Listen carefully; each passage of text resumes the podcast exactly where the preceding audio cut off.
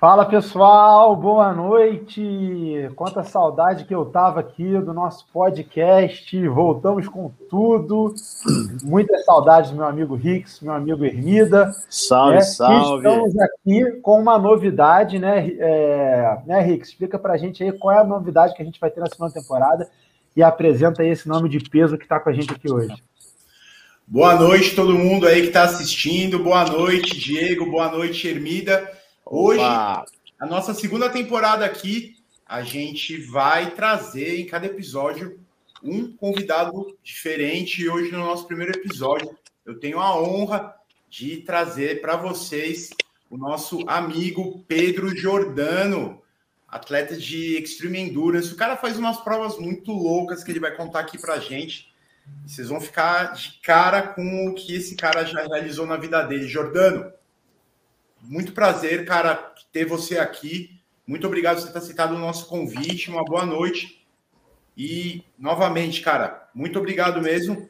E é uma honra ter você aqui como nosso primeiro convidado da segunda temporada do nosso podcast Zeus Preservado. Cara, eu agradeço, eu agradeço demais o convite. A honra é, é, é sempre minha, cara. Eu achei demais é, é, ter né, essas participações. E, cara, porra, tem que estar com o pessoal mesmo que, que que é firmeza, que fala a mesma língua, que sempre procura realmente passar a mesma mensagem né, de, de otimismo, apesar da gente estar, tá, porra, na correria, vendendo almoço para comprar janta, mas, cara, isso é legal porque a gente está todo mundo junto e com o mesmo objetivo, isso que é, que é importante. Então, certeza que, que a honra é minha aí de estar tá podendo estar tá participando, estar tá com vocês e estar tá ajudando a, a galera aí no, no que for possível. É, quem acompanhou a primeira. Quem acompanhou a primeira temporada sabe que a gente falou aqui de algumas histórias de superação, a gente falou de muita motivação, né? E foi o que o Jordano falou, né? Ele se sentiu aí é, conectado com essa, com essa energia aí de, de menos mimimi e mais ação, né, Jordano? Mais, Exatamente. Mais execução, né? E lembrando que é, os nossos episódios sempre ao vivo, tá? Os episódios ímpares continuam a mesma coisa da primeira temporada. Ao vivo, os episódios ímpares no canal no YouTube do Zeu Científico e os episódios pares no canal no YouTube do Local Preservado. E no resto das outras plataformas de áudio, todas as plataformas, Spotify, Deezer, qualquer plataforma de áudio, o nosso canal é o Zeus Preservado. Não é isso, Rix? Perfeito. Os, episódios é, ímpares aqui no Zeus Científico, os episódios pares no Zeus Preservado e amanhã, no máximo, né, em dois dias, eles ficam disponíveis em todas as plataformas de áudio. Os links vocês encontram lá no nosso Instagram, no Zeus Preservado, tá lá na bio, tá na bio do meu do meu Instagram também, no local preservado. É muito fácil de achar e digitando também local preservado na nas barrinhas de procura dos seus serviços de streaming de áudio, você também acha com muita facilidade. A primeira temporada está toda disponível lá. Né? A primeira temporada serviu mais para né, as pessoas conhecerem a nossa história, né, de nós três, né? Eu, Lameirão, o Ermita. Como se fosse um, um pró, é, epílogo ou prólogo, né? Epílogo, prólogo. É? Prólogo, prólogo, isso. Prólogo. É um prólogo, né? Para vocês conhecerem quem já quem não conhecia. É porque assim, Jordano, para você entender, cara, a nossa, a nossa intenção aqui com os Zeus Preservado é quebrar um pouco daquela linguagem técnica e pesada que é muito comum a gente ver, é, na, às vezes no nosso próprio, nas nossas próprias redes sociais. Às vezes a gente tem que ser técnico, né? Quando a gente vai falar, sei lá, vai falar de mancha de sangue, vai falar de balística, tem que ser técnico, né? O nosso objetivo nos Zeus Preservado foi isso que a gente começou na primeira temporada e vai continuar aqui na segunda. Eu sei que você é um cara assim também. É falar as coisas assim, falar do coração, sabe?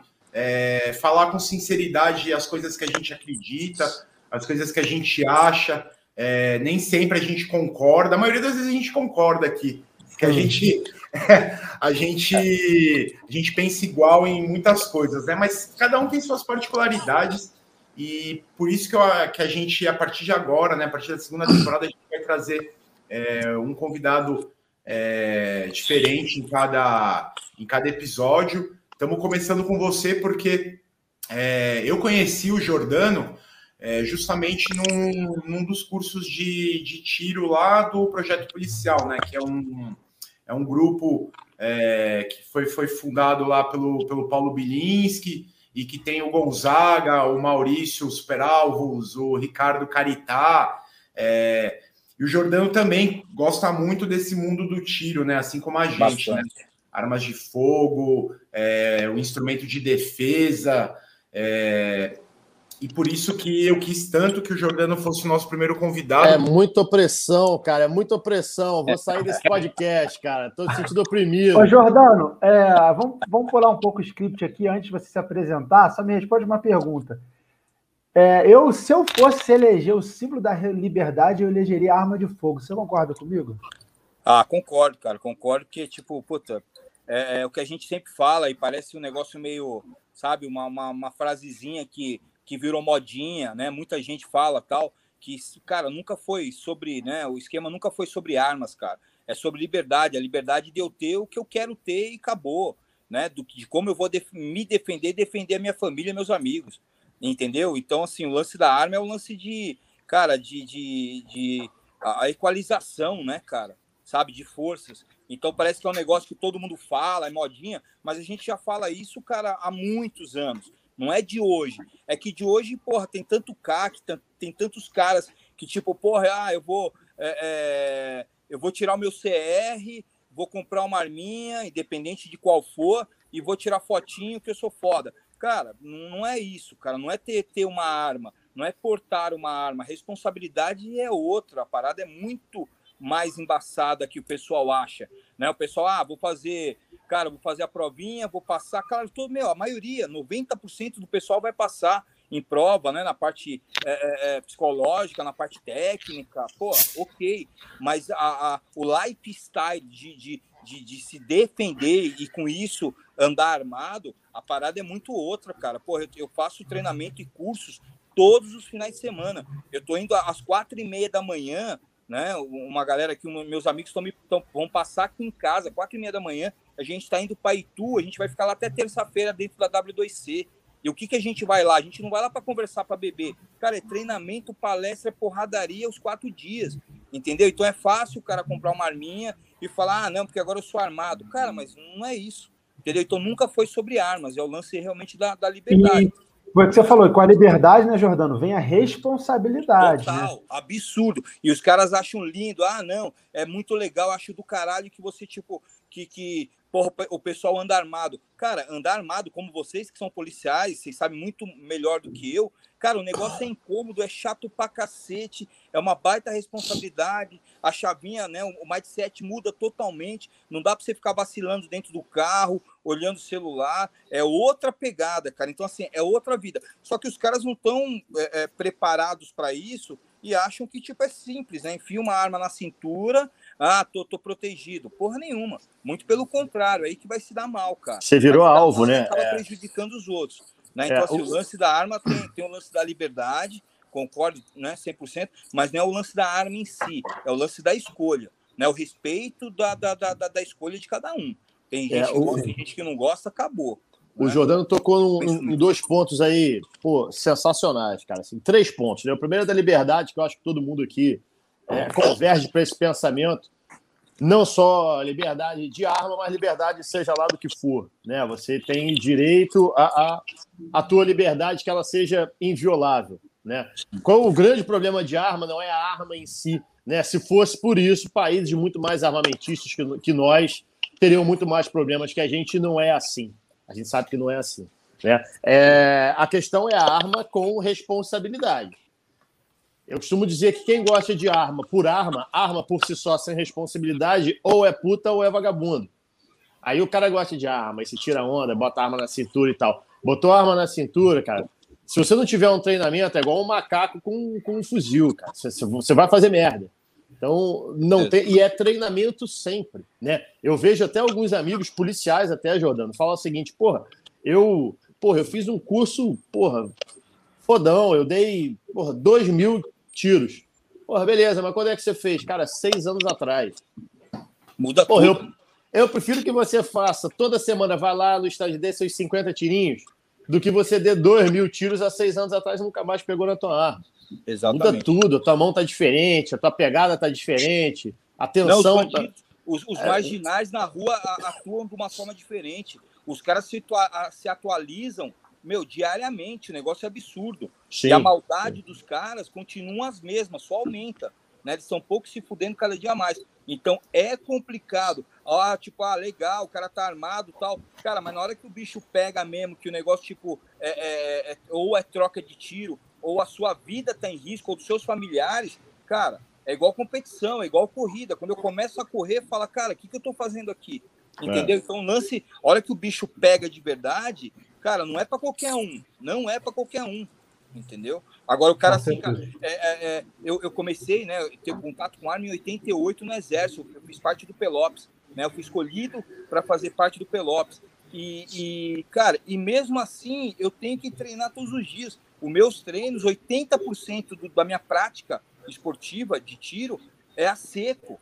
E os caras falam, como assim, cara? Como é que você treina a seco? Cara, 80% eu treino em casa, eu treino no stand de a seco, sem dar nenhum disparo. E com certeza você está preparado da melhor forma possível, pelo menos, né? É, é, é, é, óbvio que você tem que treinar de uma forma correta, cara, mas você não precisa ficar gastando dinheiro. E a gente sabe que munição cada vez mais está mais caro, cada Sim. vez tem menos no mercado, o negócio aí já é um outro papo, né? Já entra a parte política e tal. Mas, assim, não dá para ficar gastando 100, 200, 300 munições no stand de tiro. Cara, é inviável. É inviável para qualquer um. Então, assim, o lance de treinar, não, ah, eu não treino porque eu não tenho grana. Mentira, cara. Você não treina porque você não tá afim de treinar. Dá para treinar em casa, cara, seco pra cacete e realmente tá melhor preparado do que você tava um dia antes. A gente Sim. nunca sabe né, o que vai rolar, qual é a situação, né, a gente treina, né, eu falo que a gente treina muito, né, quem anda armado para voltar para casa, porra, todo, todos os dias, né, como vocês também. Cara, a gente não sabe, porra, o dia de amanhã. Cara, mas no mínimo você tem que estar preparado ou tem que estar com a sua consciência, falar, cara, eu estou fazendo a minha parte, entendeu? Então acho que é, Ô, Jordana, aproveitando aqui que você falou que você começou a, o, o seu início lá, contato com as armas de fogo lá na, no final da década de 80. Então vamos aproveitar aí para você já contar um pouco da sua história de vida, do, da sua carreira, da sua vida pessoal, profissional, só para a gente, o pessoal te conhecer um pouco melhor, a gente aqui também te conhecer um pouco mais. Então, eu comecei a competir, né, minhas primeiras provas, na verdade, eu, em 76, eu comecei a participar de campeonatos de judô. Né? Então, assim, é, sou eu e mais cinco irmãos Cara, e minha mãe ficava louca. Eu sou mais velho, eu tenho eu tenho meu irmão mais velho, né? Somos dois homens e aí quatro meninas. Cara, a gente ia pra escola de manhã, à tarde a gente tocava o puteiro em casa, enfiava porrada nas minhas irmãs mais novas, arrebentava. Cara, minha mãe não aguentava. Então o que a gente fazia? De manhã, escola, almoçava, à tarde passava o meu senhorzinho japonês com a Kombi. Meu, buscava eu e meu irmão, a gente ficava a tarde inteira apanhando na academia, entendeu? Para dar uma paz para minhas irmãs e para minha mãe. E assim, aí, porra, comecei a pegar gosto pelo negócio e tal. E em 76 foi minha, minha primeira competição de judô, né? Uma primeira competição oficial. Tinha seis anos de idade? Né? Seis para sete anos de idade. E aí começou. Então, sempre, na verdade, eu sempre fui atleta, eu sempre tive esse lance da competição, esse lance do frio na barriga, esse lance de estar tá treinando para estar tá melhor e se dar melhor nas próximas provas, independente de qualquer, né, que, fosse tal. E, e aí eu, eu, eu, sempre lutei, né, a vida inteira, então eu sou faixa preta de judô, faixa preta de jiu-jitsu, é, trabalhei muito tempo em banco, né, eu trabalhei no Citibank da Paulista até no Gravata, dava aula de manhã e trabalhava no banco, à noite ia para o treino da seleção paulista, ali na Água Branca tal. Então foi bem, bem, bem puxado mesmo essa vida de atleta. E de vez em quando dormia, né, Jordano? De vez em quando você dormia um pouquinho, né? Dormia um é. pouquinho, né? Quando dava, eu dormia um pouquinho. Só, só, de, só de sacanagem, de vez em quando. É. não tinha o que fazer, eu dormia. É. Só para não parecer muito, só para não parecer muito, muito anormal demais, dava uma dormidinha pro pessoal também não estranhar, né? Dava uma dormida. se, se, as irmãs não passassem, senão ele enfiava porrada nela. Porra, é. pra não dar, não dar tempo de encontrar com ela. Meu, e era muito louco, quando a gente era pequeno, o que acontecia? A gente era uma casa na freguesia do Ó, e eram dois quartos. Um quarto era do meu pai e da minha mãe, claro, o outro quarto eram de todos os irmãos, uma cama do lado da outra. Então, meu, a gente, cara, a gente dava trabalho, coitado. Eu apanhava todo dia da minha, mãe, da minha mãe e eu não sabia por quê? Depois de um tempo eu comecei a saber o porquê que eu apanhava todo dia, todos os dias, né? Porque, meu, não tinha como. E aí, assim, aí quando eu trabalhava no banco, já dava umas aulinhas de eu sempre curti da aula, né? O lance, o lance de servir, né? Eu gosto muito desse termo porque é um lance de, de, de ajudar os outros, sempre, sempre curti. É... E aí, cara, tipo, recebi proposta no banco para virar advogado do banco. Eu falei, cara, não quero ser advogado do banco, não quero ser advogado, eu gosto de dar aula, né? Quero ser atleta tal. Mas graças a Deus deu uma luz, né? Um dia e eu achava que eu ia viver como atleta no Brasil, cara. E assim é uma puta ilusão para qualquer atleta. Eu era atleta Porra, é na foda, época, né? nível é, mundial de disputar vagas para vaga de campeonatos mundiais e não ter grana para ir viajar. Então, o que, que eu fazia? O que, que, eu, que eu fiz? Cara, eu falei, eu vou fazer educação física, já dou, já dou aula, gosto disso e tal. Daí fui fazer educação física depois de velho, graças a Deus. Né? Então, assim, eu era atleta, depois é, é, fui fazer educação física de velho. Antes disso, né, nesse meio do, do, caminho, em 88 eu servi o exército. Me alistei, tinha acabado de entrar na seleção brasileira de judô, fazia dois, três meses, era rimo de família. E aí, quando você vai naquelas entrevistas, fala, pô, você quer servir o exército e tal? Cara, eu sempre, sempre amei a minha pátria, sempre, cara, curti demais tal. Mas naquela época ia dar uma atrasada no meu, né, no meu lance profissional, nos estudos e tal. E aí eu falei que pô, eu não conseguiria servir, né? Não, não, podia servir tal. Mas aí não teve conversa. Os caras me colocaram para servir, servi. Graças a Deus foi a melhor coisa que aconteceu na minha vida. E lá no quartel, depois de uns três meses, é, eles escolheram, escolheram os melhores ranqueados, né? O ranking X lá que eles fizeram. E aí eu fiz parte do Pelops, de operação de operação, é, pelotão de operações especiais, de infantaria. Cara, a gente ficava 15 dias no meio do mato, direto, sem nada, só mochila nas costas, dormindo em buraco. E foi, porra, foi dali que começou o lance, né? O lance da, da superação, o lance de, da, da, da adaptabilidade, né? O lance da mutação. Então, aqui a gente que, tipo, tava chovendo, tinha que dormir num buraco cheio d'água e, e tinha que fazer as coisas. Sem comida, só comia o que caçava. Então, ali eu comecei a ver que, porra, que que a parada era muito maior do que eu imaginava. E aí depois eu saí, continuei dando aula, né, por fazer faculdade, continuei dando aula, já dava aula de judô, e aí me formei. Então hoje assim, né, eu sou personal trainer, dou aula para a galera. Tenho uma assessoria chamada War Training System, War da guerra, né, a tradução real mesmo da guerra, mas é a guerra interna que cada um tem dentro de si. Então o cara tem dificuldade, porra, de subir, né? Medo de altura, medo de água gelada, medo de pular em algum lugar, medo de, né, de, de não conseguir vencer algum obstáculo, alguma, algum é, desafio. E aí a gente, porra, em 2014 eu montei essa assessoria que era a princípio só voltado para atletas de, de corrida de obstáculos. Só que em 2014 não tinha corrida de obstáculos no Brasil. Eu fiz o um estudo, né, como era formado, com as corridas que tinham lá fora. Em 2015 eu fui viajar para fora, eu participei da primeira Spartan Race que teve no Chile.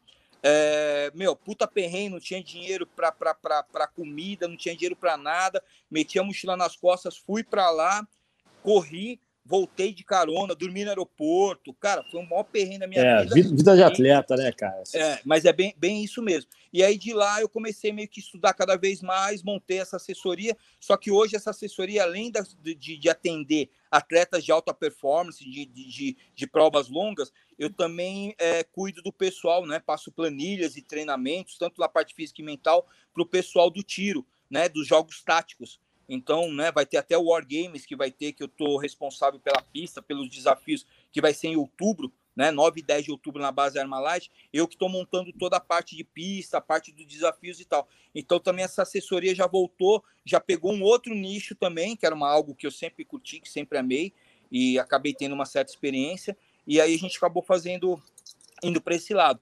E as corridas de obstáculo, cara, puta, viajei muito, né? Bastante, graças a Deus aqui no Brasil, bastante viagens dentro do Brasil e fora também disputando campeonatos, campeonatos mundiais, campeonatos militares, provas militarizadas, que são provas longas de horas, né, sem parar, sem dormir, com peso nas costas, que você carrega a sua mochila com, com, com equipamentos. Então, é, é, essa correria aí do, do dia a dia. Aí depois da pandemia parou tudo, aí voltei, né? Na verdade, teve, teve teve o lado bom também, porque aí eu comecei a fazer cursos atrás de cursos de tiro, de, de, de vários, né? Que no final de semana passada eu estava fazendo curso de, de, de, de, combate israelense, entendeu? Pô, me, me agregou muito, né? Mesmo não usando o lance do saque israelense, né? Quem conhece o pessoal da Cadima e tal, mas, cara, Sim. me acrescentou demais. Então, assim, a gente faz todo tipo de, de, de, cursos e aquele lance, você tem uma caixa de ferramenta, você vai absorvendo, vai acrescentando as ferramentas, o dia que você precisar usar, você vai usar o que você faz de melhor, né? Então, isso é, é bem interessante. É, você falou uma coisa bacana aí, Jordano. É, lá na época, lá voltando lá no iníciozinho, lá quando você estava no, no, no exército e tal, naquela época não tinha a correlação forte que tem hoje de, do esporte dentro do exército, né, cara? Hoje você vê porra, os jogos militares são praticamente as Olimpíadas, né, cara? Os caras Sim. que competem nas Olimpíadas são, é, é são crias do Exército, né? Eu tenho uma vivência aqui, né? É, é, é Para você que não, não, não. A gente está se conhecendo hoje. A minha, minha esposa, a Paula, ela é, é lutadora de MMA profissional, a gente treina aqui na Nova União, a gente treina junto até aqui. E treina com o José Aldo, né, cara? Assim, o José Sim. Aldo é uma prova disso, né? O José Aldo ele treina dentro da Nova União, mas a parte de boxe ele faz com a, com a galera da Marinha. Sim. E vários atletas aqui têm feito isso, cada vez mais, até no tiro esportivo. Tem uma galera que treina, vai treinar dentro do Exército. É, você vê a enormidade de pessoas que estão na Olimpíada hoje, quando estão tá lá recebendo a medalha, estão lá é, é, prestando continência, estão uhum. lá voltados para a bandeira, tem aquele patriotismo legal do militarismo. Mas naquela época não tinha, né, cara? Hoje em dia o atleta tá dentro do exército. Naquela época você tava ali, pô, boiando, né, velho?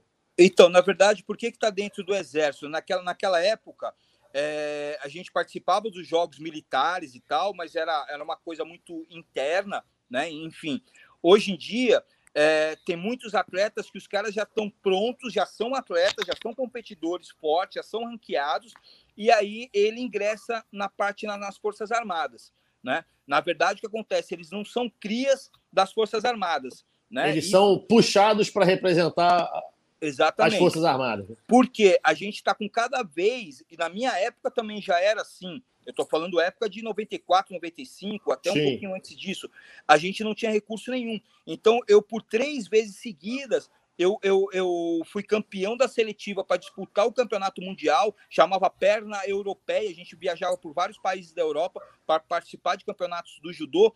Eu ganhei essa, essas etapas, né? Então tive direito de ir viajar e disputar esses campeonatos na Europa. Só que era o seguinte: ah, você ganhou a vaga, beleza, custa 5 mil dólares a sua viagem inteira. Eu falei, meu, mas eu não tenho essa grana. Oh, é impossível. não tem essa grana. Então eu não ia. E eu não fui em nenhuma, uma, em nenhuma das vezes. Aí, tipo, o segundo lugar, quem quer? Fulano. Você tem grana para ir? Não, não tenho. Você, terceiro lugar, você tem? Tenho. Então você vai. Então, na verdade, naquela época, não era o melhor representante do Brasil na atualidade. Era o cara que tinha grana. Não tirando mérito de quem foi, que eram amigos meus e os caras fortíssimos no judô. Sim. Mas não era o melhor, porque eu ganhei dos caras. Você entendeu? Então, assim, nunca nós tivemos um, um, um retorno ou um, um, patrocínio de empresas. Nunca teve. Aí o pessoal fala, ah, mas a natação é bancada pelo correio. Isso aí era. Hoje em dia tem, tem campeões olímpicos que os caras têm menos apoio do que eu, que não sou nada dentro do esporte hoje. Você entendeu? Perto dos caras. Então, assim, a Forças Armadas, graças a Deus, o que, que fez? Puxou esses caras né, para dentro e aí os caras representam as Forças Armadas mas é muito complicado, cara. Ser atleta no Brasil, eu vou te falar que graças a Deus eu fui estudar e me formei, porque senão hoje eu tava, meu, fudido, cara. Fudido de Sim. certeza. É, Jordano, é... você, é, você comentou né, que em 2015 você começou é, nessas provas de essas provas mais de endurance, né? E a gente, para quem está vendo ao vivo aqui pelo YouTube, tá vendo aí atrás de você a quantidade de medalhas que você tem, né? Olha isso. Cara, é impressionante. Essas daí são minhas, é a parte de cima da minha esposa, que ela acabou uhum. me conhecendo e se deu mal, teve obrigatoriamente que correr também na lama, se ferrou. Jordano, conta pra gente então, como que, que foi essa entrada nesse mundo? Você é, você vem do judô, você vem do jiu-jitsu, é, e você sempre gostou, né, desde pequeno, como você comentou, é, de competir. Mas o que te fez ir, é, e conta, assim, para esse tipo de prova? Conta para gente também o que são essas provas, né? O que, que é uma prova de Extreme Endurance? É, o que, que, envolve essas provas? Como que funciona a sua preparação? Conta pra gente melhor, assim, para quem não conhece, para quem nunca ouviu falar na Spartan Race, por exemplo, como que funciona isso? Então, a Spartan Race, na verdade, é a maior empresa hoje de, que, que, que desenvolve, né, que realiza as corridas de obstáculo. O que, que é uma corrida de obstáculo? Né? Chama OCR, Obstáculo Cruise Runner. É, a, a, própria, o próprio nome já diz, é uma corrida. Só que no meio da corrida tem os obstáculos. Então você tem corda para subir, você tem que passar, a, a atravessar por lagos, é, arrastar pneu, arrastar peso, levantar bolas é, de, de, de, de, ferro de 40 Não são aqueles obstáculos da Olimpíada, né, Jordano? Que é só pular não, não, o. É. Aquilo, aquilo ia ser moleza. Na verdade, ia passar tudo por baixo. Não ia a, a mamãezada, né? É, é, mas os obstáculos são esses. Então, assim, cada prova é, é, cada nome da prova Spartan Race é uma, é uma empresa. E aí, dentro dessa empresa, o que, que tem? Tem a prova de 5 km, prova de 10, prova de 24 km, prova de 50 km. Depois disso, são provas militarizadas, que não tem primeiro lugar, segundo lugar, terceiro lugar. São provas que você tem que terminar. Isso quer dizer o quê? Todas elas trabalham a parte mental. Até uma prova de 5 km, se você não tiver um mental forte é, e, e, e, preparado para aquilo, no quilômetro 1, 2 você desiste. Tá? Então não, é o problema não é a parte mental independente da quilometragem. Só que aí depois começam as provas mais as provas militarizadas. O que acontece normalmente é o pessoal é SEAL, Mariners, o pessoal dos, dos Estados Unidos que entra como coach e aí eles puxam essa prova e cara você tem que segurar a onda. Então você vai com equipamento, equipamentos obrigatórios com peso, sem hidratação e sem alimentação. Você só vai consumir algo quando eles te derem a permissão, e aí você vai cumprindo missões. Então, essa prova, tipo assim, porra, começa 50, a ideia é que termine os 50, mas não tem o primeiro, segundo lugar, é você terminar a prova. Então, é muito mais mental, né? Você compete muito mais com você do que o cara que está do seu lado, porque ou o cara chega junto, ou o cara desistiu e é um a menos no final das contas. As outras provas que tem esse lance da quilometragem é aquilo lá, deu a sirene, sai todo mundo, um metendo a porrada no outro. Quem chegar primeiro no final da prova com menor tempo é campeão. Então é diferente. Mas a Spartan Race tem essas categorias. Né? Então começa com 5 quilômetros e vai até a prova que é chamada GOG. Né? A GOG quer dizer treinamento para espartanos. Essa prova dura mais de 70 horas, sem parar, sem dormir, alimentação é os caras que dão, na verdade você leva e eles dão quando eles querem. Né? A prova que eu fiz na Grécia de 72 horas, eles sumiram com a nossa comida e com a hidratação.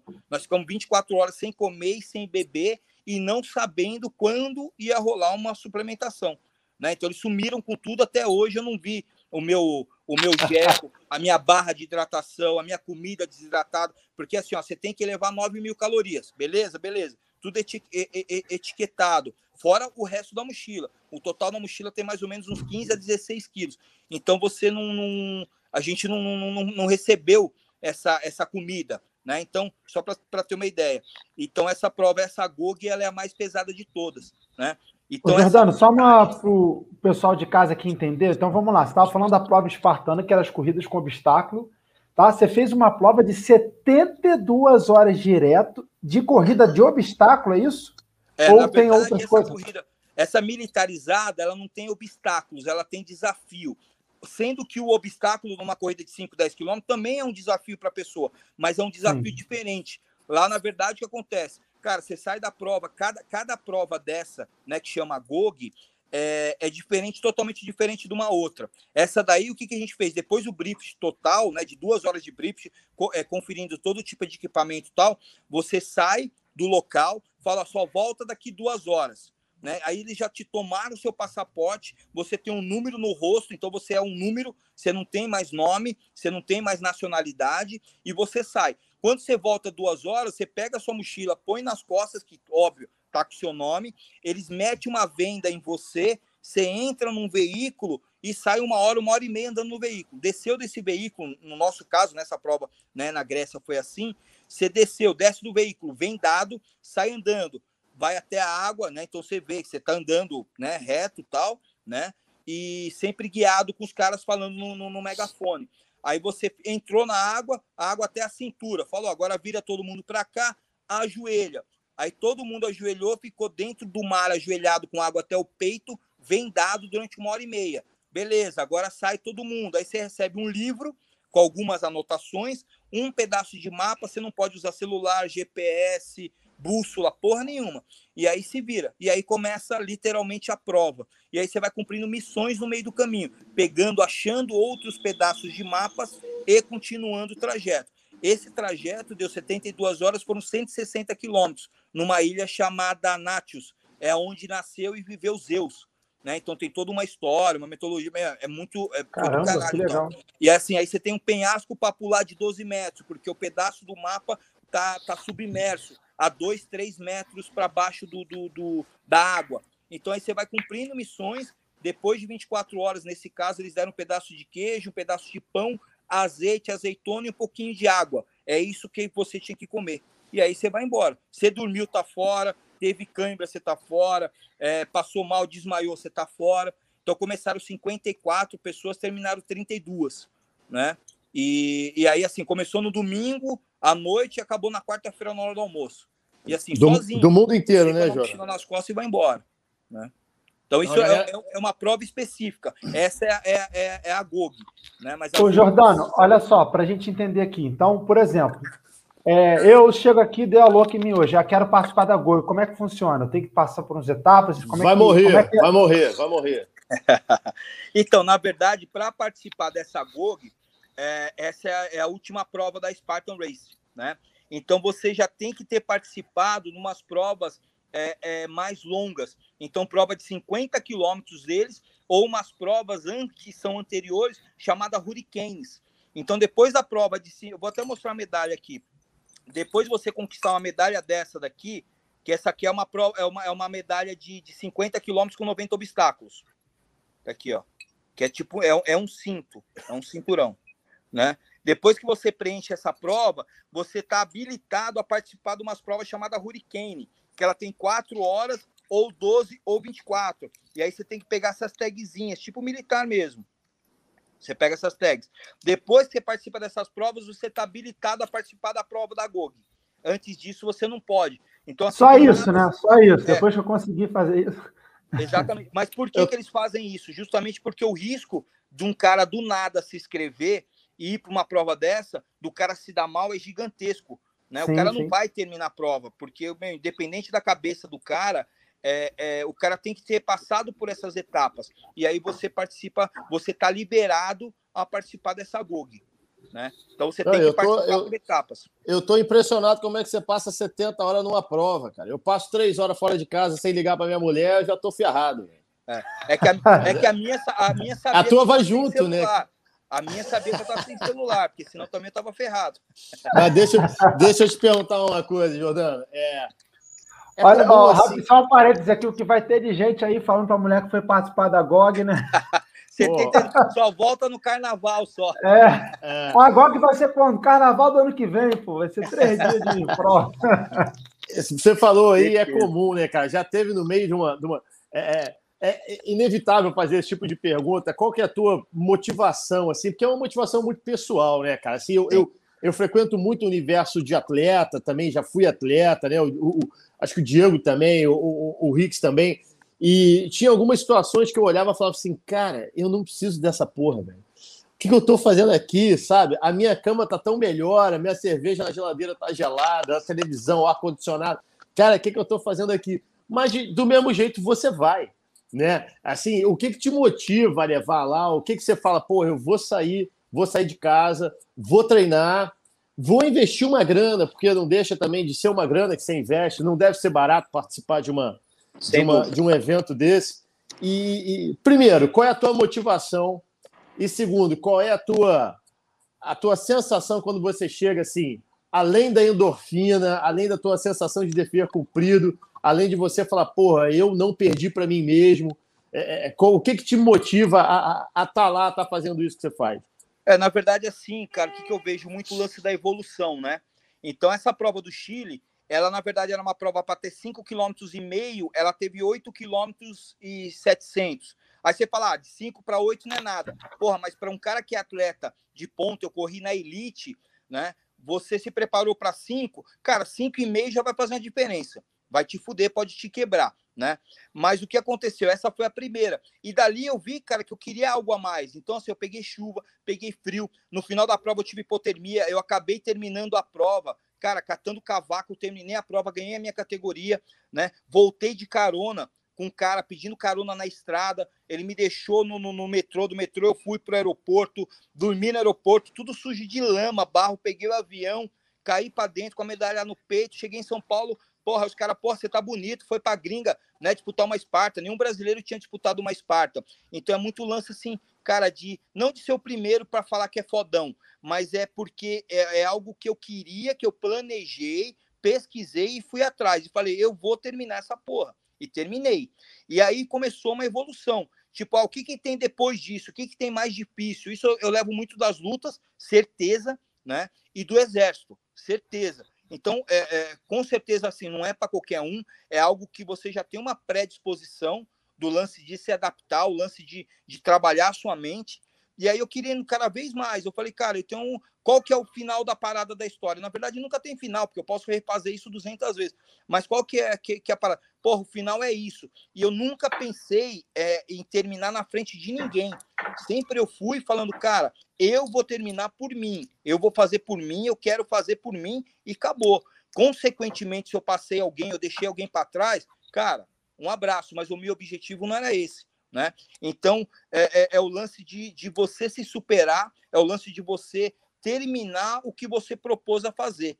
Né? Então, pessoal, muita gente fala, porra, Pedrão, como é que você. Né, a primeira prova que eu fiz de 50 quilômetros lá em Andorra, foi em Andorra, da, da, das provas da Esparta, tirando as provas militarizadas, mas a, a, essa chama Ultra, né? Ela é roxa. Cada prova tem uma cor, cada quilômetro. Andorra que você disse, Jordano? Andorra. É. Ah, eu já tive lá um país bem pequenininho, né? Pô, aquele é, país é do caramba, é um principadozinho. Entre, é, entre a Espanha e a França. E a França. É, é a prova que mais tem ganho de altimetria. Então você sai de 1.450 metros, você chega a 3.950. Isso para um atleta é absurdo. E eu nunca tinha corrido em altitude. Fala, porra, mas por que, que você foi? Falei, porra, porque essa prova era lá, né? Eu fui para a Islândia participar do Mundial de 24 horas. Eu corri 24 horas no gelo e nunca tinha visto gelo na minha frente. Aí os caras falaram assim: porra, Pedrão, o que, que você vai fazer na Islândia? Eu vou para a Islândia e eu quero participar do Mundial. Aonde é o Mundial? Na Islândia. Então eu vou para a Islândia correr o Mundial de 24 horas no gelo. Você entendeu? Então, assim. Jordano, é só uma observação aqui rapidinho. Eu tive em Andorra, né, é, em 2017, e eu tive de carro lá com a minha família. E eu subi de carro, né, até a parte lá em cima, e quando você vai descendo, chega uma hora que chega na França, e é um visual do caceta, uma descida íngreme assim, no meio de uma montanha cheia de neve. Você, você fez isso correndo, cara. Eu fui de é. carro, fiquei bolado, o cara fez isso correndo.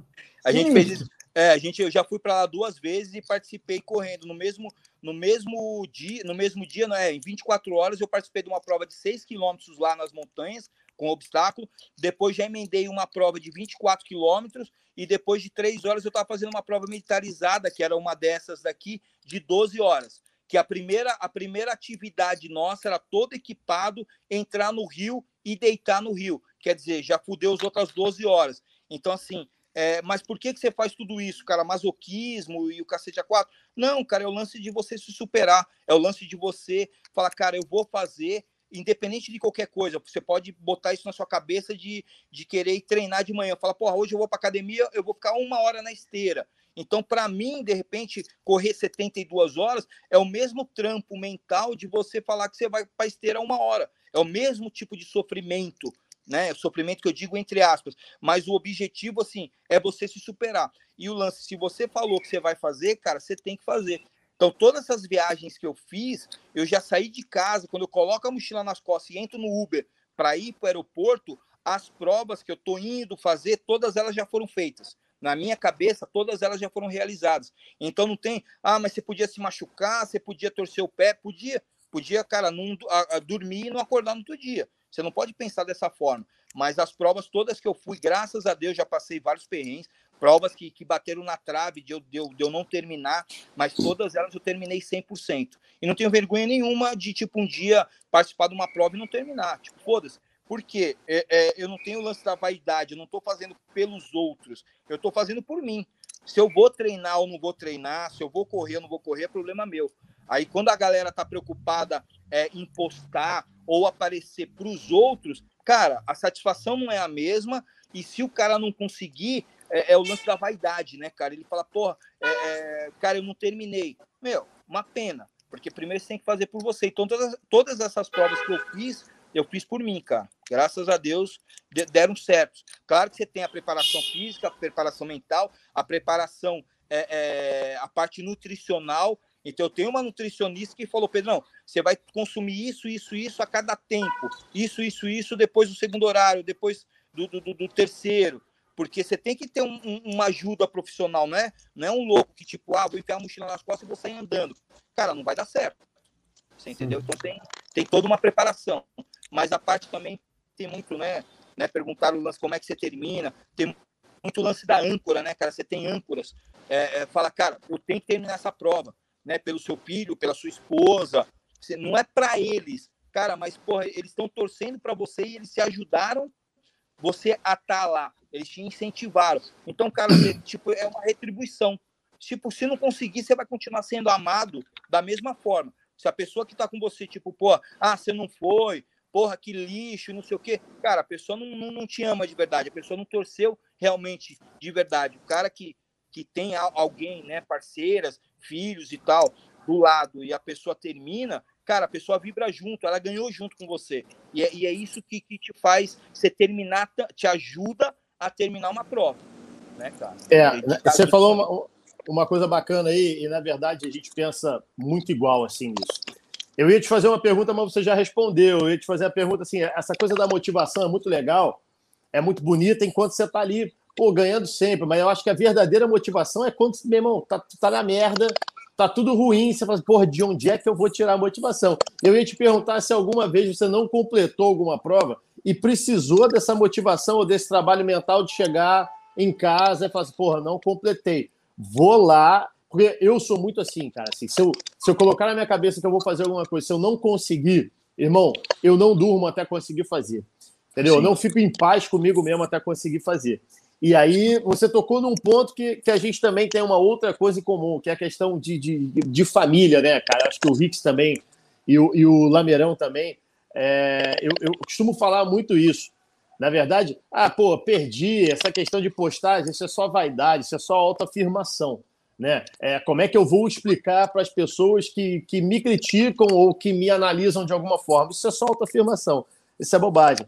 Mas Sim é, oferecer a tua vitória como um prêmio, por de repente, para os teus filhos ou para tua esposa, que te acompanharam, que sofreram junto, que, que também tiveram a tua presença privada, porque você estava treinando, podia estar em casa, se divertindo, estar tá no restaurante com a tua mulher e tal, mas você estava lá treinando. Então, é, é, essa é a motivação. Até porque motivação que não for a família, eu costumo dizer que ela muda de tempos em tempos, né, cara? Assim, a minha Sim. motivação quando eu tinha é, é, cinco anos de idade era ter um boneco do Comandos em Ação, com 12 anos ia ter uma bicicleta, com 18 ia ter um carro, né? É, hoje eu quero ter, sei lá, um apartamento, mas assim, a tua família é a tua família sempre. Então Sim. essa motivação não muda, né, cara? Sim, é exatamente isso. É aquele lance, cara, pô, se você tá preocupado com os outros, cara, o cara tá pouco se fudendo. É aquele lance do invejoso, né? O lance da inveja. O, o, aí você vê quem realmente é seu amigo e está com você, que é na hora que você está se fudendo, né? Porque na hora que você está tá tudo lindo, maravilhoso, é, é fácil, né? E tem o lance do, do, do invejoso, porque o, o cara não quer ter o que você tem, ele quer que você não consiga ter, entendeu? Então o cara, tipo assim, porra, óbvio que teve muita gente que falou assim, cara, quem que é ele? Cara, que ele vai para fora, vai disputar uma prova de 72 horas, e o único cara da América fazer essa porra e vai terminar. Por que, que não sou eu? Cara, mas o cara não sai para correr de madrugada, o cara não sai, não sai para treinar é, é, meu, com mochila nas costas, com colete de peso. Ele não faz isso. Então ele nunca vai conseguir. Então, só que, na verdade, cara, o, o invejoso, ele quer que você não consiga.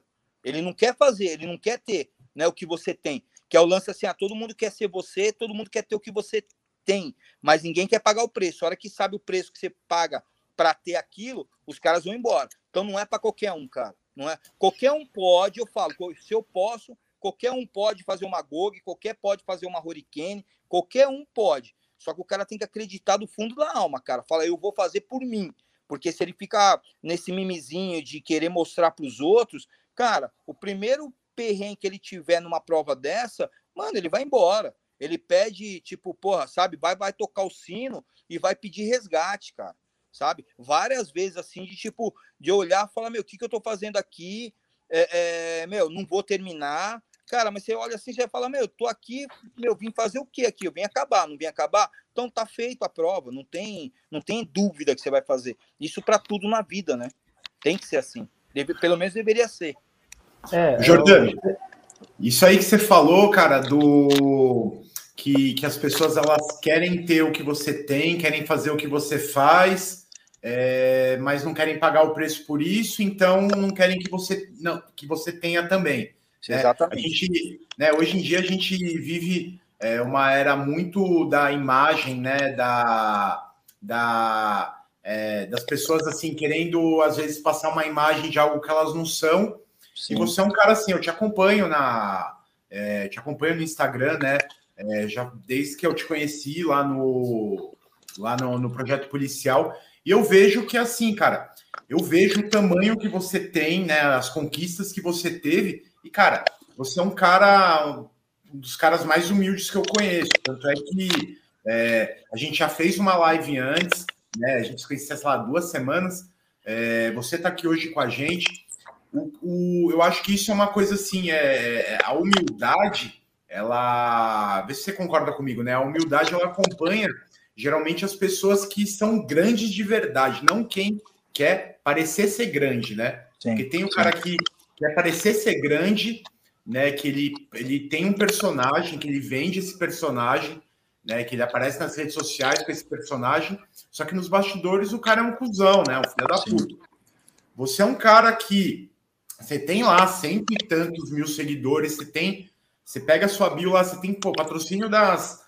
Das é, que nem você falou, né? Você tem patrocínios que atletas de ponta, é, de assim, atletas olímpicos, que estavam há um mês na, é, aparecendo ao vivo na televisão, ganhando medalha de ouro, de ouro não tem. Sim. Então, isso aí para mim, cara, isso aí para mim é um feito gigantesco, porque assim, essas marcas enxergam em você um cara de, né, um verdadeiro atleta, um cara de verdade, Sim. né? E você hoje, com quantos anos você tá hoje, Jordano? Eu tô com 51, esse ano eu faço 52. 52 o Agog, a, aquela a, a maior prova que você fez, né, de 72 quilômetros. Por sinal, você é o único brasileiro que terminou essa prova, não é verdade? É, na verdade, assim, foi uma prova de 160 quilômetros, 72 horas. Isso, 72 é, horas, aliás. É, na verdade, assim, essas provas hurricanes, as militarizadas de 4 horas, 12, 24, nenhum brasileiro nunca fez. Né, né? Então, antes, essa galera é, não teve. Também por falta de oportunidade, não é porque eu sou foda, não, porque é o que eu falo, todo mundo faz, qualquer um pode fazer, não é, não é isso. Mas é, cara, não, não, ninguém foi atrás, ninguém fez. E para mim, cara, eu vou fazer. E aí eu fiz todas elas. Eu participei de todos os estágios para ir para Ou seja, o, o, no, no brasileiro não fez nem, nem uma antes da que você fez a etapa, né? Não chegou não, nem na Hurricane. Na verdade, essa prova aqui de 50 quilômetros, né? Essa prova de 50 quilômetros, que é a que é a Ultra, é, na verdade, tem hoje deve ter quatro ou cinco brasileiros que, que terminaram. Eu fui o primeiro que fiz, né? Que terminei. E aí foi bom porque eu passei experiência para os outros, entendeu? Pô, a, a, a minha esposa tentou fazer é, em Andorra, se preparou, fez tudo, só que ela estava meio lesionada, mesmo assim ela encarou lá em Andorra, ela no quilômetro 32 tem tempo de corte, né, até pela segurança, porque vai, vai escurecer, tipo, fudeu. E ela acabou não terminando. Mas tem hoje, acho que tem quatro, quatro brasileiros que já terminaram essa ultra de 50 quilômetros. Em Andorra só tem um cara, tem eu e tem mais um, que é o Edson, que é um cara do norte, moleque gente boa demais. E depois que eu terminei, ele falou: Cara, Pedrão, me ajuda, eu quero fazer essa prova. Então a gente conversou muito, passei muito treinamento para ele, tanto físico como mental. Aí ele foi nesse ano, né, no ano seguinte, e conseguiu terminar. Né? Então, porra, para mim foi, foi, foi bem legal, porque a medalha dele teve um pedacinho, né? É, é, é um pedacinho meu também. Então, isso foi, foi, foi, super, foi super válido. E a gente não foi mais porque teve a pandemia, passagem comprada, inscrição feita tal. Enfim, mas é uma, é uma prova duríssima, né? Você tem que passar por isso. Então, eu fiz essa, essa prova de 50 quilômetros, a, a, prova de a Ultra, depois eu fiz as Hurricanes, e aí eu, eu fui fazer a GOG. né? Os caras da, da Esparta me convidaram. Para você ter uma ideia, essa essa prova da GOG, a inscrição dela hoje custa 50, é, custa 5 mil reais. Então já é uma prova que, tipo, que é cara, não é para qualquer um. Então, assim, você paga, você paga a inscrição, tem a viagem, a estadia, todos os equipamentos obrigatórios que você tem que levar e o que você gasta para preparação. Então, assim, tudo. A única coisa que eu não paguei, assim, os produtos, então, tênis, mochila, a jaqueta que eu usei e tal, todos foram dos meus apoiadores, né? É, suplementação, eu tenho os apoiadores, mas ninguém me dá dinheiro, eu não ganho um real. E essa inscrição, como eu sou embaixador global da Spartan Race, é, eu não paguei inscrição, eu fui como convidado, né? Então, assim, já teve um, um custo a menos, mas passagem, mais 5, 6 mil, é, por minha conta, estadia por minha conta, é, o fare, né, que você pega o navio para ir para lá por minha conta. Então, no tipo, não é, eu tive que tirar dinheiro do meu bolso, dos meus, né, das minhas aulas, dos meus alunos para poder participar. Então, até isso também é um desafio a mais. Então, de repente, você deixa de trocar de carro para você participar de uma prova dessa. É, um, é, é, é um, é, é, é uma escolha sua. E foi a minha, a minha escolha, entendeu? Então, assim, é, é, ela, é uma prova difícil em todos os sentidos. E, assim, o um detalhe importantíssimo também que eu sempre falo, né? Eu até falo, pô, eu faço, todo mundo pode fazer. Cara, eu viajei, né? 2019 eu participei de 41 provas, né? 19 fora do Brasil e eu não falo inglês. Não falo inglês. E aí, como é que você participa dessas provas? Cara, é um desafio a mais, que se for, eu vou participar. Não é por causa da falta do inglês que eu não vou participar. Então, lá no Bript, que teve tudo em inglês, Cara, foram duas horas de, de, de reunião. Eu falei, cara, eu tô fudido, eu vou ser desclassificado e não vou nem saber por que, que eu fui desclassificado. Né? Mas aqui, aí você fica copiando o cara do lado, você, óbvio, você tem um bom senso, você fala, pô, isso eu não vou fazer, que eu vou me fuder, entendeu? Então, assim, você se vira. Cara, mas eu, eu, e eu viajo sozinho, porque como são viagens caras, o que acontece? A, a maioria dessas viagens, porra, a, a minha esposa fica em casa, eu acabo saindo para viajar. Falo, ou vai um ou vai outro né? Não dá para ir os dois. Em Andorra, a gente juntou uma grana, a gente conseguiu ir junto. No Chile, nós fomos juntos, mas essa prova Islândia, é, eu fui para Ore, né? Fui para a Suécia participar do segundo Mundial de 24, horas, 24 horas e todo mundo leva equipe, né? Então você chega lá na hora do. Né, na hora do, do, do de, de, da transição, você tem um cara, a pessoa que já te dá uma sopa, já te dá um tênis. Cara, eu tenho que me virar sozinho.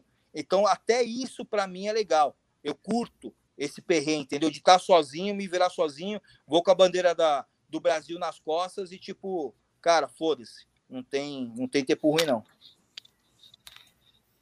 Cara, é, eu, né, a gente tinha conversado sobre isso na primeira live que a gente fez, sobre essa questão da, é, da superação dos limites do, do, da mente e do corpo, né, e do, do seu próprio espírito, né, porque essas provas, pô, na, na, no Agog, que durou 72 horas, as primeiras 24 horas você ficou sem comer e sem beber água. É. Né? Eu, assim, eu vou fazer um plantão, o, o, o Hermílio Lamerão também, a gente vai lá fazer um plantão de 24 horas e, assim, a gente tá lá 24 horas, mas a gente tá, por mais que a gente esteja, né, a gente vai para uns lugares meio complicados, né, perigosos, não dá para a gente dizer que é o mesmo tipo de coisa. Você tá lá 24 horas, você não está 24 horas é, sentado fazendo laudo, nem 24 horas ali no local de crime. Você está 24 horas levando o seu corpo ao extremo, né? Como que você faz, cara?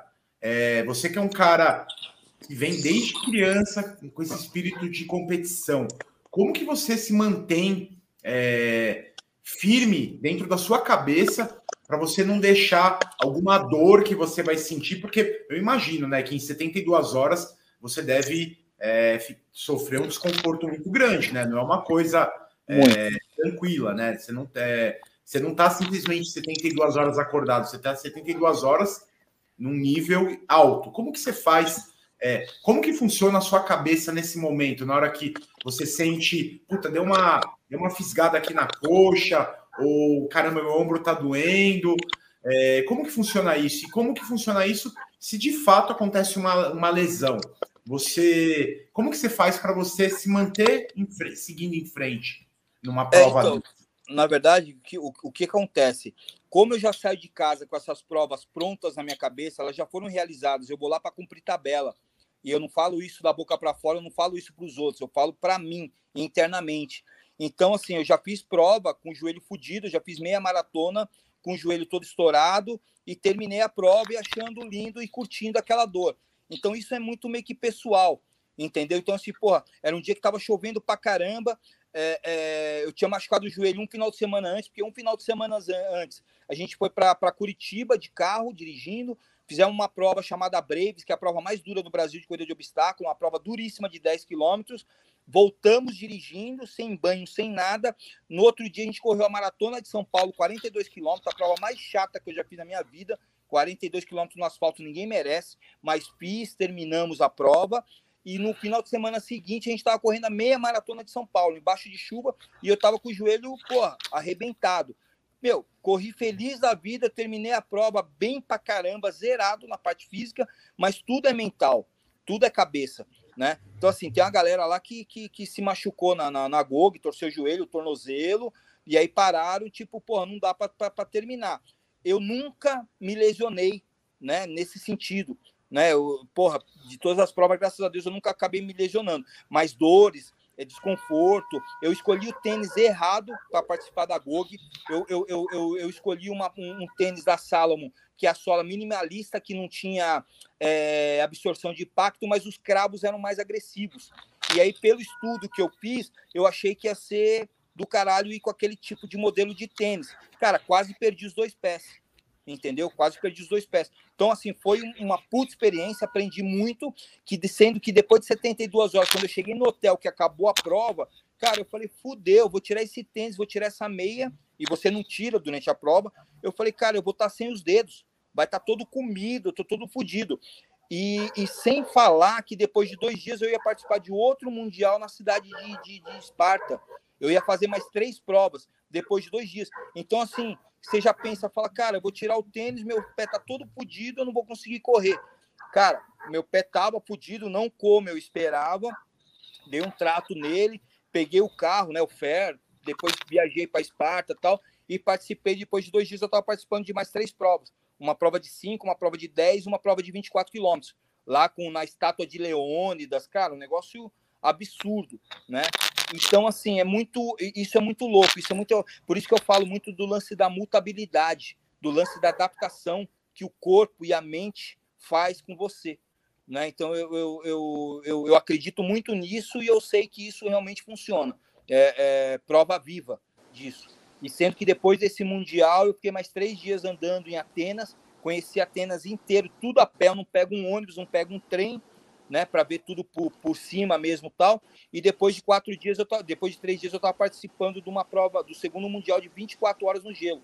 Então, eu fui o único cara do mundo que fez a GOG, né, em 14 dias. Eu fiz a GOG, participei do mundial da trifeta, que foram mais três provas, e participei do mundial de 24 horas no gelo, estava menos 23 graus, né? Então, assim, cara, como é que você explica isso? É cabeça, cara, não é físico. Como é que você treina isso fisicamente? Não existe. Claro que a gente pega umas mochilas, sai correndo com peso nas costas. Eu pego uma airbike, eu, eu, eu aqui na sala eu tenho uma, uma bicicleta, uma airbike. Eu fico quatro, cinco horas pedalando sem sair de cima. Então você tem que dar umas pauladas na cabeça e mostrar que, tipo, cara, quem é que manda e por que, que você está fazendo isso. Agora, não é confortável e não é gostoso. Se falar que é, mentira.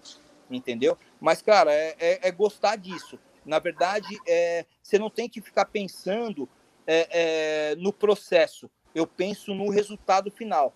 É igual tatuagem, né? O pessoal, pô, eu tenho o corpo inteiro tatuado, 90% do corpo tatuado, e tudo tem uma relação.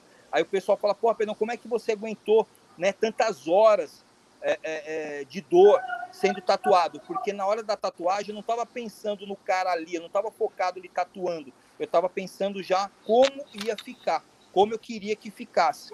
Então você pensa na frente, você pensa no objetivo. Ah, eu preciso perder 10 quilos. Cara, você não tem que ficar amarrado pensando na alimentação de hoje.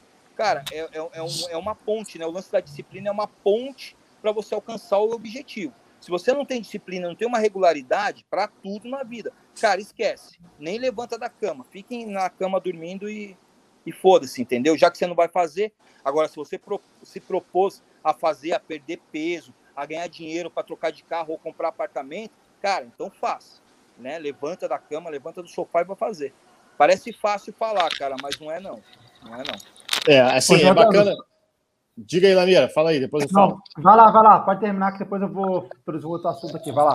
É, é uma coisa interessante que você falou, assim, é, e, e vários atletas falam, é, é, falam isso, e já li em vários livros, e, e, utilizo também isso na minha vida, que é a questão do, do, do propósito, do processo, né, cara? Assim, eu vejo que grandes atletas, sejam na modalidade que for, eles, eles, se, eles se apaixonam muito mais pelo, pelo processo do que pela chegada, né? Então, vamos dizer assim, você gosta muito mais, muito mais do que chegar Cara, eu gosto de estar ali no perrengue, eu gosto de estar correndo, eu gosto de estar no frio, eu gosto de estar tomando chuva. É, porque quando você, pô, desvia, ferrou. É, é, gostar de estar ali. E aí o que eu ia perguntar para você é o seguinte: como é que é o teu treinamento físico no dia a dia? Você treina todo dia? Você treina só em véspera de competição? Se é em véspera, quanto tempo antes? E assim, como é que você adapta? Por exemplo, você foi, porra, foi correr na, na, na Islândia. Não tem como você treinar e, é, um, um, como é que é o mais real possível para se treinar numa corrida no gelo? Você vai correr, uma coisa é você correr na Paulista, outra coisa é você correr no ar-condicionado dentro da academia, outra coisa é na bike dentro da tua casa. Vai chegar lá, é tudo diferente, cara. Então, assim, como é que você faz para aproximar ao máximo? Como é que é o teu treinamento físico antes? Então, na verdade, assim, começa na escolha dos produtos, do, né, do material que você vai usar. Então, assim, eu nunca fui para uma prova, já fiz, eu já fiz de propósito pegar um tênis da caixa, tirar da caixa e correr. Então eu já fiz isso Vai se ferrar, né? Vai se ferrar. É, para ver, então, mas eu já fiz isso de propósito para ver o quanto eu ia me ferrar nisso. Sim. Entendeu? Mas na verdade, assim, então, cara, a cueca, a bermuda, ou a calça, ou o tênis, eles já foram testados e treinados é, é, muitas horas, muitos quilômetros antes. Então já começa com esse pre, pre, pressuposto de você estar tá preparado. A parte da suplementação, nessas provas longas, que cada uma hora eu tomo uma cápsula de cafeína, cápsula de sal, gel, né, que é carboidrato, cara, eu não vou experimentar uma marca nova ou uma quantidade diferente. Tudo isso já foi testado. Então você já vai dar uma minimizada no risco de você se dar mal, né? Então já começa, é, é, já começa por aí. Treino para uma prova de 72 horas, cara, não tem como. Então eu ia fazer uma viagem de 14 dias sabendo que eu ia fazer uma prova de 72 horas que eu nunca tinha feito, participar de uma prova chamada Trifeta, de, depois de dois dias participar de três provas, e depois eu ia para um outro mundial é, na, na Suécia, né, na, na cidade de Ore. O que, que eu fiz? Né, a, parte física. Você não tem como treinar isso. Óbvio que, na verdade, a nossa mente ela tenta te sabotar, ela tenta te travar antes de você é, é, correr um risco maior de, de, de, de, de ter uma lesão ou até mesmo é, é morrer. Né? É até um mecanismo de autoproteção, né? Exatamente. Então, isso é normal. Só que, então, assim, você tem que estar preparado fisicamente também, porque é igual uma maratona, né? Tem a maratona de 42 quilômetros, né? A maratona é de 42 quilômetros, que tem um muro, o um muro virtual dos, 35, dos 32 quilômetros. O que, que é esse muro virtual dos 32 quilômetros? 90% da galera que desiste de uma maratona vai desistir entre o quilômetro 32 ao 35. Então, existe um muro virtual no quilômetro 32, 33, 34, que é o cara que vai, o corpo vai tentar bloquear ele nessa quilometragem, entendeu? Então, assim, você tem que estar preparado, principalmente é, mental, é, fisicamente, mas principalmente mentalmente. Dez dias antes de eu ir para essas provas, né, desses, desses três eventos, o que, que eu fiz? Eu moro aqui no centro da cidade, na Santa Cecília. Eu peguei a mesma mochila, com a mesma carga que eu tinha que levar, com os mesmos equipamentos, a mesma suplementação, enfiei nas costas e saí andando até a Aparecida do Norte, sozinho. Saí na sexta-feira de manhã, saí andando, até a Aparecida do Norte andando sozinho. É, eu, a minha mochila, não levei Alckmin, não levei fone de ouvido, nada, porque na prova eu não ia ter nada disso. E aí a minha esposa me pegou no sábado lá, às três, quatro da tarde, em Aparecida do Norte de carro. Então eu saí andando. Então, assim, porra, mas você foi andando, fui. Na hora que tinha uma reta, uma descida, eu dei uma trotadinha, ok. Não parei para nada, né? Para nada, tipo, para comer, foi tudo como simulando a prova. Então não foi tanto a parte física, porque não tinha ninguém na, enchendo meu saco na orelha, fazendo, tentando fazer eu, eu desistir. Mas é, era o lance de eu estar sozinho, era o lance de cara de eu estar na estrada, então de madrugada eu estava na Carvalho Pinto andando de madrugada com aquela luzinha vermelha nas costas da mochila e sozinho e andando, trotando, correndo para chegar. Qual que era meu objetivo? Chegar na Basílica de, de, de Aparecida do Norte. Aí os caras falaram, porra, Pedrão, mas foi uma, uma, uma, promessa? Cara, não foi promessa.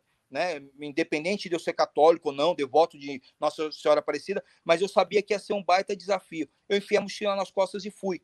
Né? Então tem esse também. Aí você perguntou, ah, porra, eu fui para Islândia, né? Que eu fui para o Mundial da Islândia, fui para Islândia porque o Mundial foi lá.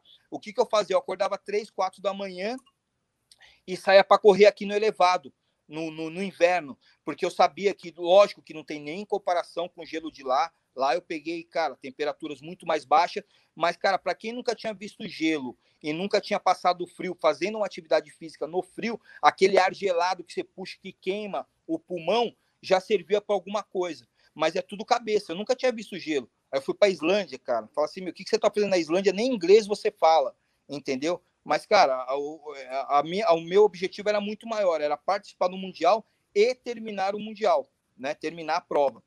E foi o que eu fiz. Então, assim, tem o físico que você tem que se preparar. Então, no mesmo dia, eu já fiz treino de seis horas, de ficar na academia com um colete, saco de 10 quilos nas costas, bota. Tô na academia, fico seis horas sem sair da, da, da parte de cardio, né? Então, eu, eu vou alternando bicicleta, escada, é, esteira, né? Mas eu fico lá seis horas. Aí vou para casa, suplemento, como, volto de madrugada. Aí eu voltei de mesmo no mesmo dia, fiquei da meia meia-noite às seis da manhã fazendo o mesmo treino, sem ir no banheiro. Você entendeu? Então você tem que fazer umas loucuras, né? Depende do ponto de vista, né? Porque louco, né? É, isso é muito relativo, é, para dar uma pancada, né? Um choque mental, né? A parte física, tipo, você botou na cabeça que você vai fazer, o físico, foda-se, cara, você faz mas é tudo cabeça. Então você tem que ser meio, meio retardado, mas é o lance que eu falo da, da, da adaptabilidade, né? Da mutabilidade. Você faz o corpo, cara, se moldar no que você quer. Né? Ô, Jordano, uma, uma pergunta aqui que eu tenho é a seguinte, né? É, existe alguma, uma, alguma dica que você pode passar para a gente aqui, motivacional, para o pessoal que está assistindo, que está ouvindo, cultural em relação a algum livro que te marcou e foi importante na sua vida para você ter essa cabeça, ou algum filme, ou alguma série, ou alguma experiência cultural que você teve, que você se deparou e que foi muito importante para você estar tá onde você está hoje? É, na verdade, o que acontece é o lance de você botar na cabeça o que você quer. Todo mundo fala, né? Você, o pessoal posta lá no sábado. Ah, partiu longão né? Eu vou lá para a USP, eu vou fazer 20 km, fazer 30, eu vou lá para a Serra do Mar fazer 20 km, 30 km de bicicleta, 100 de bicicleta, tal. Partiu longão. Eu, eu, eu, uso muito, muito esse exemplo. Mas o que, que é longão para você? O que, que é longão para mim? Né? Eu tenho um amigo meu que o cara sai no sábado para andar 3 quilômetros e para ele é o suficiente. Para ele, aquele é o longão entre aspas, para ele. Aquele é o objetivo. Não é que é tipo, ah, mas é muito mole, dá para fazer quatro. Não, cara, para ele não dá para fazer quatro, porque o cara tá sobrepeso, o cara tá lesionado. Então, assim, é o objetivo de cada um. Né, o meu, cara, o, o, daqui um mês, exatamente 30 dias, a gente está indo para a Serra do Rio do Rastro. E lá tem uma prova, maratona de 42 quilômetros, tem a prova de 25 quilômetros, que é só subida. Né? Nós, nós nos inscrevemos nela o ano passado já avisando o treinamento para ir para Andorra, para ganho de altimetria. Só que, pô, não teve Andorra, 2018, 2020 não teve, 2021 também a gente não conseguiu viajar para lá, e essa prova está no nosso calendário. E a gente vai para lá terminar, né? A gente vai para participar dessa prova de 25 quilômetros só de subida. Cara, e eu não estou treinando para isso. Muito pelo contrário sabe? Então, assim, eu sou movido a desafios. E, assim, como não tem nenhuma prova prevista, você acaba tirando o pé, cara. Não adianta falar, ah, não, o cara treina seis, oito horas por dia. Cara, mentira, não treina. Tem dia que eu fico dois, três dias sem treinar, cara, e não me sinto culpado nisso, entendeu? Tipo, porra, eu faço o que eu quero fazer, né? E eu falo, por quê? Porque eu faço para mim. Eu não fico para ir para academia, ficar tirando fotinho na academia e mostrar para os outros que eu estou na academia. Quando eu quero ir para academia, eu vou para academia.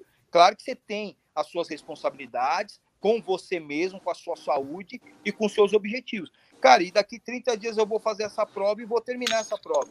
Isso Botar uma fotinha tá pago, né, cara? Botar uma fotinha é. no espelho da academia tá pago, né, cara? Nada tá me pago, deixa mais é. puto que isso, né, cara? É, é bem isso. Então, assim, tem muito lance, assim, de eu acreditar daquele lance, lance, né, do, do cara, nunca toque o sino.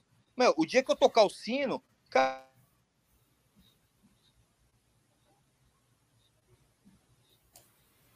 eu deu uma, uma travadinha aí no Jordano.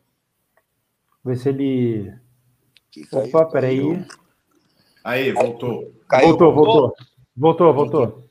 Então, aquele lance assim, que eu tava falando, porra, eu nunca desisti de nenhuma prova. Todas elas foram 100% concluídas. Cara, mas não tenho vergonha nenhuma de tipo, ah, cara, essa prova do, do Rio do Rastro eu não terminei. Cara, se eu não terminei, eu não terminei. Não foi você que, que não terminou, fui eu. Então, assim, não devo nada para você. Eu tinha muito muito esse lance, né, com o meu pai, cara, quando eu ia lutar judô, que ele ficava na arquibancada torcendo, gritando, e aquilo me atrapalhava, entendeu? Por quê? Porque eu ficava com medo de, de cara, de, sabe, de, cara, dele não curtir, de eu perder ou algo parecido. E aí, com o tempo, eu vi que era. De decepcionar, né? Falar, cara, é, decepcionar meu pai e tal. Cara, no final das contas, tipo, puta, sabe? Eu aprendi desde pequeno que você tem que fazer por você, não é pelos outros. Então, assim, cara, eu não vejo, assim, nenhum... Claro que tem livros que, cara, que você lê, que, pô, você acha legal, tudo, tudo vai te acrescentar, cara. Filmes, cara, adoro ver filmes tal, mas, assim, não teve nenhum que... Ah, foi isso que, que mudou a minha chave. Foi esse filme que mudou minha chave, foi esse livro que mudou minha chave. Na verdade, o que mudou minha chave, né, sempre foi a vontade de terminar, a vontade de fazer né? Aquela lance da missão dada é missão cumprida. Cara, isso é 100%. Né? E assim, você é capaz, eu sou, você é, qualquer um é. Dentro do seu tempo, dentro das suas limitações, né, cara? Então, assim, é, de tanto competir, de tanto lutar, né, desde 76, como eu falei, cara, eu tenho lesão na, na, na minha coluna, né, uma lesão de, de eu ser é, PCD, né? E fala, porra, mas como é que você consegue fazer suas coisas mesmo assim? Eu tenho as minhas, as minhas limitações. Então tem gente que vai acabar mais rápido do que eu. Cara, parabéns para ele, entendeu? Lindo. Mas assim, eu sei das minhas limitações e eu sei do que eu sou capaz. Então, você, primeiro de tudo, você tem que acreditar em você, cara. Não é acreditar nos outros ou ficar olhando para o lado. Se você não acreditar em você, isso a gente fala, né? Parece um negocinho meio é, é, normal, né? Todo mundo fala, pô, primeiro você tem que acreditar em você ah, eu vou fazer isso. Cara, mas muita gente fala só da boca para fora, né? Não fala realmente, né, do fundo do seu coração. Você tem que é você que tem que acreditar, não é o vizinho, cara. É, aí a pergunta, eu vou te fazer essa pergunta de filme, assim, dá uma indicação de filme aí pra galera, porque a gente tem dois cinéfilos aqui, né, cara? O Lameirão sabe tudo de filme e, pô, o Rick sabe ao quadrado, né? E eu sou o analfabeto de filme aqui. Então, assim, eu sou um, retardado para filme, eu não vejo filme. Então, Jordano. In, independente da motivação, diz um filme, me diga um filme aí que você gosta, até para eu ver se eu já assisti também, cara. Cara, você estava falando, você tava falando tudo isso daí, Jordano. É, e aí eu estava lembrando de um filme, é, aquele filme Até o Último Homem. Sim.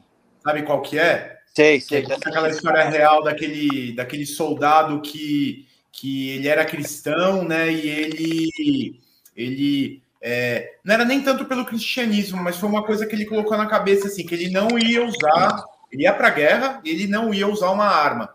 E ele fez tudo o que ele fez, ele salvou todo, né, praticamente o pelotão inteiro dele. E enquanto você estava falando, me veio esse filme na cabeça. Assim. Caralho, mais uma um vez eu sou era... o único que não assistiu o filme, velho. Não, pô, esse precisa assistir, cara. Porque é um filme, é com aquele ator que é com o Andrew Garfield. É, que fez o, o Homem-Aranha, o intermediário, né? Entre o primeiro isso. e o atual. E, cara, você foi falando isso, foi me lembrando muito desse cara, porque ele era um cara que ele era magrinho, ele era né, franzino, ele, ele tinha é, uma fé muito grande, né? Ele era um cara assim de extrema fé, e ele salvou o pelotão dele com a com, né, com aquela coisa do mindset, assim, ele botou na cabeça dele que ele ia para a guerra, que ele ia voltar da guerra, e ali naquele momento ele se superou e assim ele é, superou todos os limites dele e os limites dos outros também, né? Sim, ele salvou. Você, você, você curte esse filme, cara? Gosto, não, gosto bastante de assistir ele algumas vezes. E aquele lance, assim, até coisa do exército, né, cara? Como eu fui parte do Pelops, eram 3.600 soldados e foram escolhidos só 44 para fazer parte desse pelotão especial. Cara, e até hoje, além da gente ter um grupo no WhatsApp com todos eles, assim, tirando aqueles que faleceram, infelizmente, cara, eu sei o número e o nome de guerra de todos eles. Então, assim, eles viraram irmãos. E a gente participava de algumas missões né, é, fora de São Paulo, cara, e assim, até hoje eu falo, quando eu vou correr com a galera, pô, eu corro muito com a, com a minha esposa, com os amigos e tal, cara, ninguém vai ficar para trás. Ninguém vai ficar para trás. Então, quando eu vou correr sozinho, eu corro sozinho, não tem ninguém atrás de mim. Quando eu corro com a galera, cara, às vezes, muitas vezes eu abro mão da minha corrida, mas eu sinto um prazer danado de estar tá levando eles, de estar tá junto com eles, de estar tá participando desse lance desse, desse war, dessa guerra interna que eles têm, de estar. Tá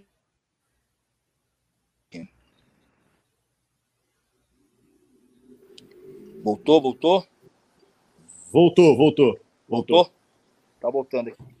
Voltou. Então, e assim, o lance de você ver eles se superarem. E aquele lance, cara, não vai ficar ninguém para trás. E não fica né? Porque você tá ali e, e, e, você tá ajudando. E não é porque ah, você é o cara mais forte, não. Tem o pessoal mais forte do que eu e aí é, é um time, né?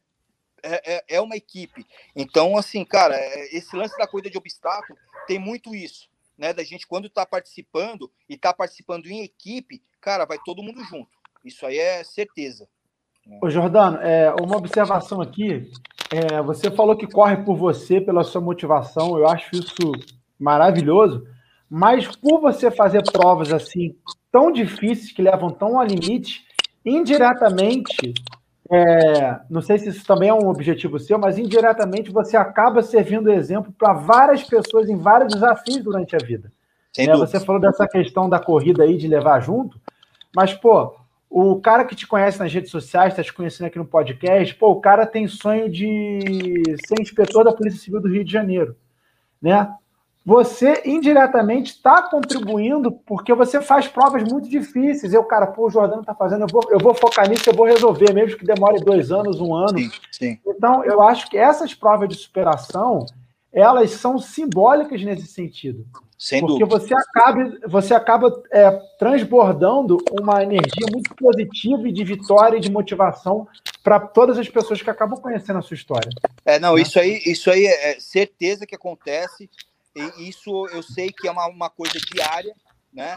E, e para você ter uma ideia, todos os comentários, ou direct, ou de, de nas fotos, nos posts, cara, eu faço questão de responder todo mundo.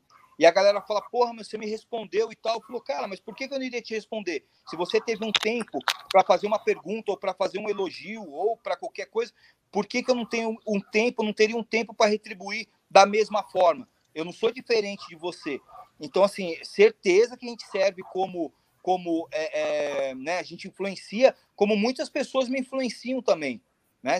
Eu acho que isso é uma, é uma corrente, né? Um, um, acaba levando o outro, então você vai aprender com essa pessoa.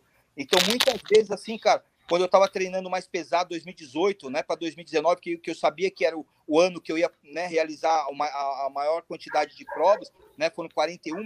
Cara, tinha gente que falava assim, cara, Pedrão, eu porra, fui ver seu history, Aí você postou que você estava indo para o terceiro treino e eu estava com preguiça de ir para o meu primeiro. Cara, eu levantei e falei, vai se fuder, cara, eu vou treinar também. Porra, para mim eu já ganhei o dia. Só o cara falar isso, porque eu não ganho dinheiro com isso. Eu não ganho grana com isso. Mas, cara, para mim já tipo, porra, é, é, me, já me motivou para treinar mais ainda. Então isso é algo natural. Mesmo você não fazendo com essa intenção, a gente, óbvio, a gente tem certeza que a gente acaba influenciando uma da galera. Em todo sentido. Pô, eu tô indo meio, né, voltado mais e Não tem preço, né, cara? Esse lance dos, dos jogos táticos. Cara, tem uma galera também que vê eu treinando todo final de semana e os caras estão correndo atrás. É, é, é, tem cara que não tinha CR. Meu, meu, como é que eu faço? Como é que eu não faço? Cara, a gente dá toda a direção correta para a pessoa. Isso, isso também é uma parte, né, uma forma de motivação, de dar uma, um, um norte para a galera. E eu me sinto super satisfeito com isso, cara. Ô, Jordano, tem certo, foi o que você falou, né? A, a prova mais difícil, aquela mais top, é, é a, é a GOT, a fala? A GOG, né? A. E para certas pessoas, né, que, que tem às vezes 30 e pouco, 40 anos, são totalmente sedentárias, às vezes a GOG é simplesmente correr duas vezes na semana 20 minutos. Total, é exatamente ah. isso. E aí a pessoa vê você e fala, pô, eu vou correr duas vezes na semana 20 minutos e vou ter uma saúde estável, uma saúde okay. legal, né? Ok. Né? Por isso, assim, e ainda mais eu, como profissional de educação física, cara, o pessoal, né, a gente é, passa planilhas de treino para a galera, porque a gente não consegue atender todo mundo, e, e assim, cada treino é específico para aquela pessoa. Então o cara assim, porra, eu passei treino para essa semana para um amigo meu que o cara ficou sete anos sem fazer porra nenhuma. É advogado, só tá só trabalhando, cara, mas ele era atleta. Cara, montei um treino focado para ele voltar, né? Tipo, até o treino chamado de retorno, entendeu? Então não adianta eu botar pro cara e falar, mano, você vai participar ano que vem de uma prova de 72 horas. Mentira, né? Não, não vai participar, cara. É um passo de cada vez. Essa galera que fica já pulando quatro, cinco degraus de uma vez, cara, a hora que cai vai se arrebentar. Por isso que tem um monte de gente lesionado, por isso que tem um monte de gente que não consegue atingir seus objetivos, porque, cara, quer dar o passo maior do que a perna naquele momento. Então não é assim. Se fosse assim, todo mundo faria. Cara, eu fico, meu, uma semana, duas semanas sem fazer musculação. Aí vou fazer um treino de supino, cara, eu tava fazendo com 70 quilos. Meu, se meteu 70 quilos, no outro dia você não vai respirar, cara sabe? Então o ser humano é meio teimoso nesse sentido, mas aí às vezes você tem que ser mais inteligente do que teimoso, porque senão você pode se dar mal, né? Mas assim, só do cara tá fazendo, porra, eu, eu, consigo fazer, cara, meia hora de esteira, tá lindo, é, é isso. Você tá fazendo porque realmente você só conseguiu fazer meia hora ou você tá se auto sabotando? Não, cara, eu não consigo fazer 40 minutos. Então, hoje você faz 30, amanhã você faz 32, 34. Cara, se é o seu objetivo, daqui dois, três anos você está fazendo uma prova de 72 horas. É só acreditar. Mas tem que realmente fazer, não se sabotar. Tem muita gente que fica nesse lance de mimizinho, falar, ah, mas estou com dor aqui, tô, é, vou fazer só um pouquinho aqui, porque me dói minha bunda ficar sentado na bicicleta meia hora. Pô, é de cada um também, entendeu? É o objetivo é, de cada um. Uma coisa é o mimimi, outra coisa é o, é o, é o processo, né, cara? Isso aí não tem Sim. preço. Eu estava numa live, até dar um spoiler aí pro Lameirão, Tava numa live, pô, anteontem, né, com a Amanda, acho que vocês viram. A Amanda é uma, é, uma, é uma perita também, colega nossa, Jordano, lá da. da, da Vamos até, inclusive, breve fazer um convite para ela participar com a gente aqui também. Sim, sim. E aí ela colocou assim, uma, a gente estava falando sobre um outro assunto, e aí entrou uma, uma mulher, assim, que eu não, não conheci, e falou assim: é, pô, eu só queria agradecer porque eu ia me matar, eu estava pensando em suicídio e conheci o Lameirão e o Hermida. E aí eu vi alguma coisa que eles falaram e eu deixei de me matar. Tá aqui, Olha só. Porra, isso. mano, parou a live assim, sabe? A Amanda olhou, falou assim: Porra, Hermida, tu leu o que essa mulher escreveu aí? Sabe? Aí depois ela falou, continuou falando. Porra, é, essas coisas não têm preço, né, cara? E, e, a, e a motivação, porra, transcende. De repente, de repente, porra, a, a, tua parada é o esporte, é correr, é, é, é romper obstáculos, mas de repente você tá, porra, motivando o cara que está pensando em largar a esposa e os filhos porque, porra, tá mal de grana, porque foi desempregado. Olha que, olha que simbólico, Hermida. Agora que dessa pessoa aí seria simplesmente viver, para ela o desafio é viver. exatamente. Às vezes você está motivando uma pessoa que você é. nem imagina, um cara que está desempregado, que... uma Nossa. mulher que tem câncer ou que tem né, uma doença terminal. E, porra, e, e é aquilo ali. Né? A motivação não é a motivação de correr. Né? Vai ser? Vai ser. A gente motiva vários estudantes, vários policiais, motiva. O Rix é muito bom nisso, o Lameirão é muito bom nisso. Mas às vezes é outra parada. Entendeu? Às vezes é o teu relacionamento com a tua esposa, com o teu filho, é o teu relacionamento você com você mesmo. Né? E porra, cara, se, se o cara consegue. Eu, eu vou te ser sincero, assim, eu sou um cara extremamente competitivo. Né? É, é, eu, às vezes eu escuto algumas coisas que eu me sinto um merda. Eu falo assim, cara, se o cara consegue 20 quilômetros, porra, eu me sinto um merda e não consegui. Eu vou fazer até conseguir. E eu não admito que eu não consiga. Né? É claro, é o que você falou, respeitando as, as limitações, Sim. o tempo e tal, mas eu não admito, por exemplo, hoje correr 10 quilômetros, amanhã correr 4. Né? É, eu estou voltando. Você vê que, como é que que universo é. Eu tô voltando agora, né? É, é, os meninos aí sabem de uma, de uma lesão, fraturei o quadril e tal. Fiquei com risco, porra, de ficar sem andar, os cacete. É, é agora que eu tô voltando para academia. Eu botei na minha cabeça que todos os dias eu vou perder 150 quilocalorias. Velho, eu termino, eu estou fazendo bicicleta porque não dá para correr ainda. Eu, eu, faço bicicleta na merda, morto, ainda correndo de máscara, né? Cara, mas eu falo, cara, eu não admito eu hoje correr 145. Eu tenho que correr 150 para mais, né? Dá teu jeito, irmão, diminui a intensidade, fica mais tempo, meu irmão. Eu tenho que pagar o meu 150 daquele dia, senão eu volto para casa e eu volto para casa mal, cara. Sabe? Não sei se isso acontece com vocês, eu volto para casa frustrado Sim, e aí eu, eu, eu emendo até em outra pergunta para você, que é uma pergunta, não sei se já te fizeram, né? Mas é, uma, é, um, é um. Vou dar uma de, de advogado do diabo aqui. É, numa prova, o que, que te faria bater o sino? O que, que te faria tocar o sino?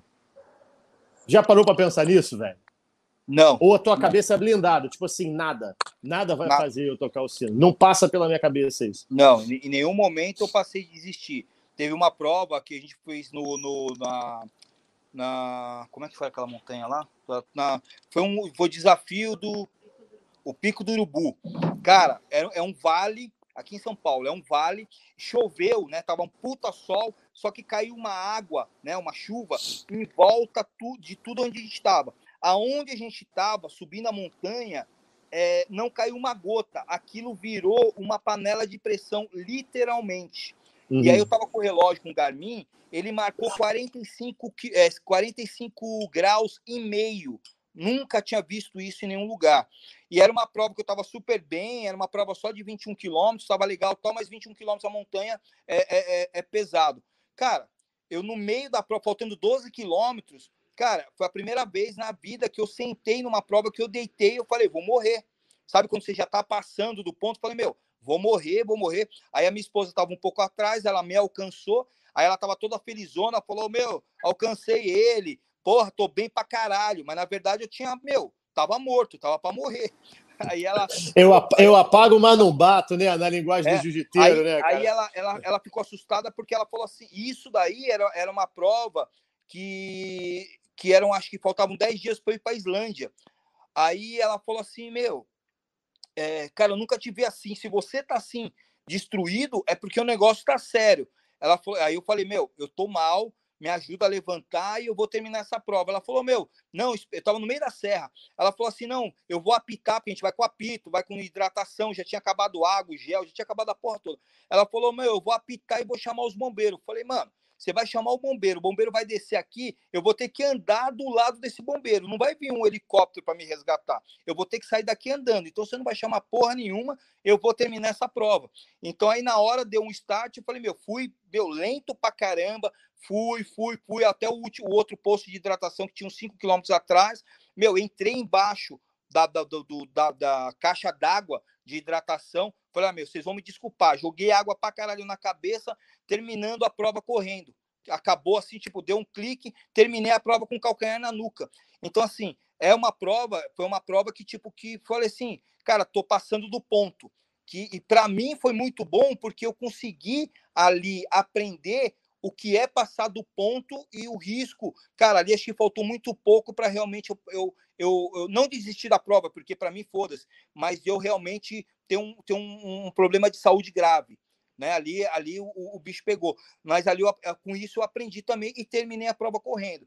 Então, assim, não tem na minha cabeça até hoje, não passou em nenhum momento de eu estar tá passando mal nesse, nessa prova, ok e tal. Mas, tipo, eu vou desistir. Cara, isso aí nunca.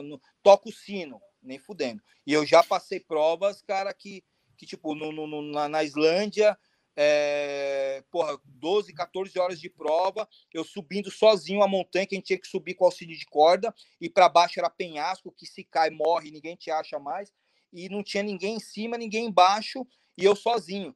Então eu falei assim, cara, o é, que, que eu vou fazer? Eu paro, espero alguém chegar para ir junto, ou eu continuo, ou eu desço e desisto.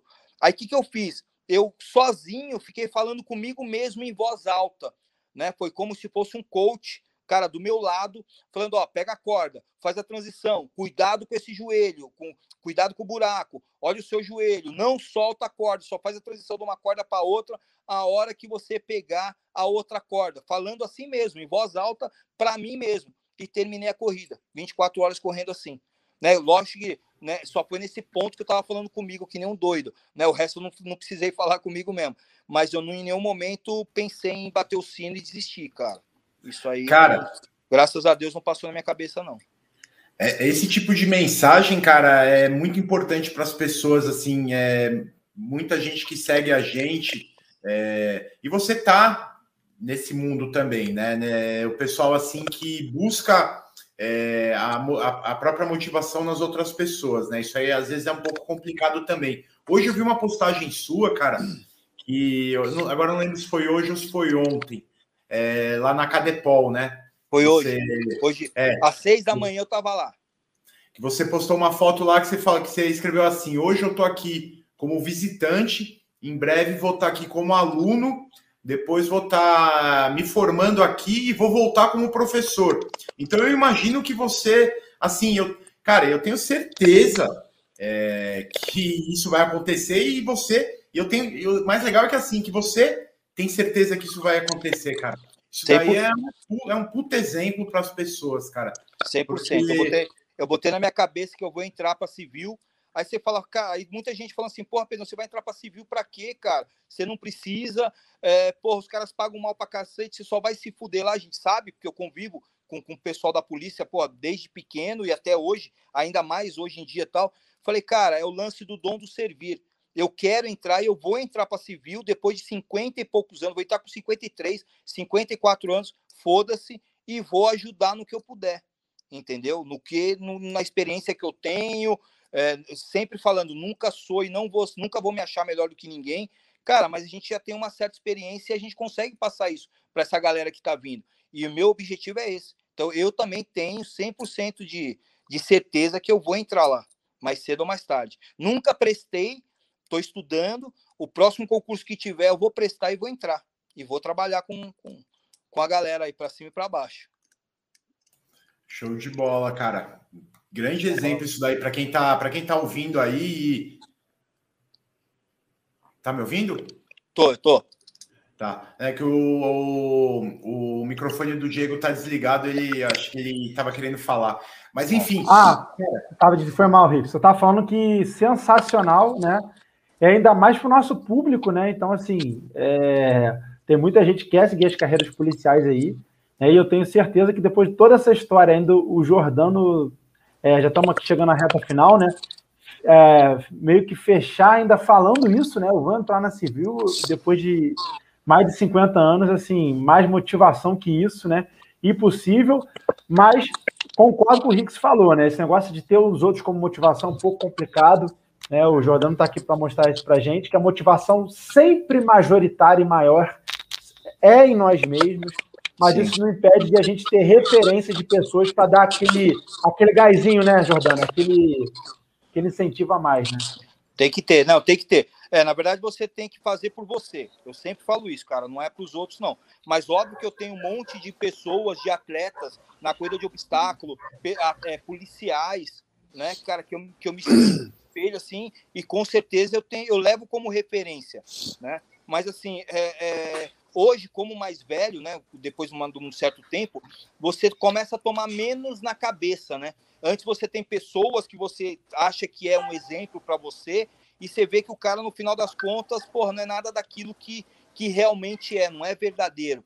Então, mas aí você começa a peneirar com o tempo, com, né, com o seu dia a dia, com a sua experiência, você acaba realmente meio que indo para o caminho certo. Porque o que a gente mais vê, principalmente nesse mundo do tiro, de instrutores, que é o lado que eu tô né, mais é, é, é focado agora, muito cara meio fumaça, né? Que o cara fala pra caramba, mas na hora de, de fazer, o cara. Fanfarrão, né? Afina, é. Né? A gente vê muito isso daí. Então, assim, primeiro você tem que. Óbvio, você sempre vai ter alguém para se espelhar, né? Para ter de exemplo, mas tomar cuidado para ver quem realmente é de verdade quem não é de mentira. Né? Isso é. aí você, você vai. De, é, faz parte de você tomar na cabeça de vez em quando. Não vai ter como Sim. você escapar disso. É aquela coisa, né, Jordano? É o. É, é bom você ter, ter exemplos, né? Até para você saber até é, você ter um exemplo da, de onde você consegue, de onde uma pessoa consegue chegar, né? Mas Sim. é muito importante você é, ter você mesmo como exemplo, você se comparar, você tentar, né? Amanhã ser melhor do que você foi hoje, né? Do que você foi ontem e assim por diante, né, cara? e eu acho que essa mensagem, cara, esse post de hoje me, me chamou a atenção, cara, porque é, eu estou na polícia há 15 anos, né? E assim, durante muito tempo, né? Por causa de uns problemas físicos que eu tive, que eu já comentei né, na no live e tal, é, durante muito tempo eu usei é, alguns problemas que eu tive como muleta para ficar parado mesmo, sabe? É, fazendo um serviço que um tipo de serviço que eu não gostava, sabe? Que eu sabia que eu não gostava, que eu odiava ter que ir fazer, mas aí eu me conformava falando assim, pô, né, mas também, né, você ficou é, um mês na UTI, né, então, né, você não pode ser mais do que isso. Até um dia que, que uma coisa que me ajudou bastante, um livro que eu li, o livro do Jordan Peterson, 12 Regras para a Vida, onde ele fala essa coisa do, do se compare com é, não tente ser o que uma pessoa é hoje. É, tente ser melhor do que você era ontem. Compare-se com quem você era ontem. E esse livro também aliado ao fato de eu ter é, voltado a me motivar a investir um dinheiro em mim mesmo nesses cursos. Porque você sabe, né? Você convive com muitos policiais, você sabe que é, para você treinar de verdade, assim, você precisa. É, uma, é um investimento que você está fazendo. E muitas pessoas é, pensam assim, porra, mas eu estou gastando dinheiro, é, a polícia tinha que me dar. Não, cara, é, você não está gastando dinheiro, não está jogando dinheiro fora.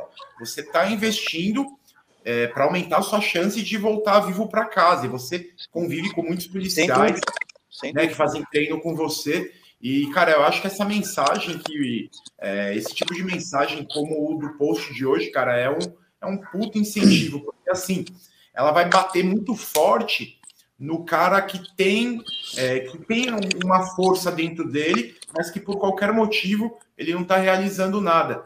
E por Sim. outro lado, assim, ela acaba é, assusta as pessoas fracas, né? Porque o cara fala assim, caramba, é, como que esse cara, pô, esse cara tem é, beleza, ele é um atleta, ele faz, né, completou as, tantas provas, pô, como que ele o cara, assim, o, o, fraco vira aquele invejoso, passivo-agressivo. Com certeza, de vez em quando deve aparecer alguém nos seus comentários, assim, que às vezes você nem vê, mas se o cara fala assim, é, só tá falando isso porque você tem um monte de amigo na polícia que não tem nada a ver. É, é incrível, cara. Para mim é assim, é, me, me, me empurra a realmente fazer algumas coisas, ver um cara como você, meu.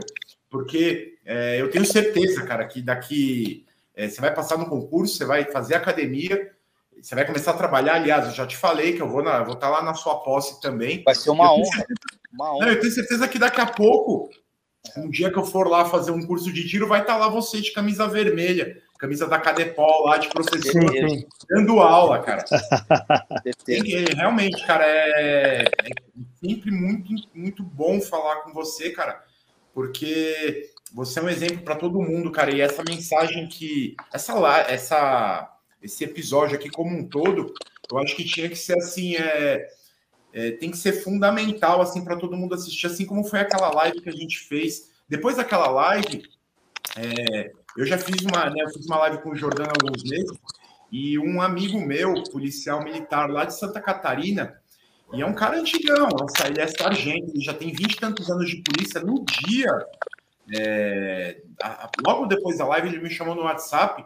Ele falou assim, daquele, com aquele, aquele jeitão né, catarinense. Ele falou, cara, eu vi aquela. Ele tem. A, ele é dois anos mais novo que você, ou um ano mais novo que você. Ele chegou e falou assim, cara, eu vi aquela live com o Jordano. É, eu, eu falei para minha mulher, assim, eu preciso voltar, eu preciso fazer alguma coisa.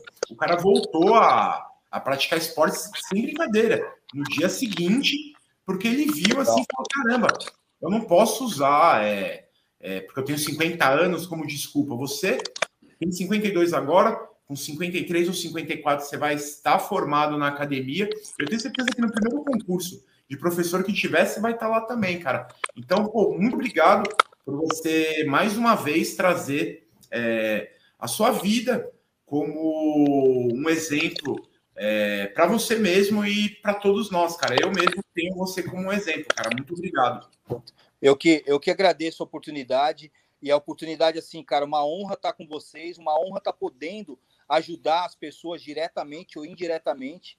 Cara, eu não, não comigo não tem tempo ruim, que, que, eu, que eu puder ajudar, o que eu puder fazer para ajudar os outros, é, cara, pode contar comigo 100%. Eu vejo que você fica numa puta correria, cara, sempre tá fazendo e mostrando, e aí você posta lá, porra, aulas de graça hoje que eu tô de plantão, entendeu? Cara, quantas pessoas você não ajuda, quantas pessoas. Eu já tirei um monte de dúvidas dos posts que você faz, é, é, de coisas que eu achava que era de um jeito, e você falou e mostrou que é de outra forma. Então, assim, a gente sempre aprende com todo mundo, cara. Até de uma forma ruim. Você pegar um cara que é o maior filho da puta e, e, e tipo, faz mal pros outros, você tá aprendendo também, né? Como, tipo, pô, você tem um monte de professor, cara. Eu já tive vários professores, cara, que, tipo, meu, não vou usar isso nunca nas minhas aulas. Então, você também aprende o que é certo, o que é errado, como dar aula e como não dar aula. Como não ensinar os outros. Então, assim, você aprende com todo mundo.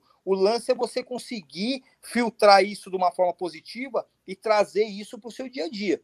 Né? Assim, é, você está falando do negócio da, da polícia hoje, por acaso eu fui lá que eu precisava de, de pegar um documento né, para colocar uma, uma arma na federal, e eu passei lá, meu, seis horas da manhã eu estava lá porque eu marquei com um instrutor lá, né, que, que ele, ele dá aula lá e tal. Cara, e assim, é, você sabe, né, que eu já estou estudando, estou correndo atrás e tal. E assim, daqui dois anos eu estou aposentado.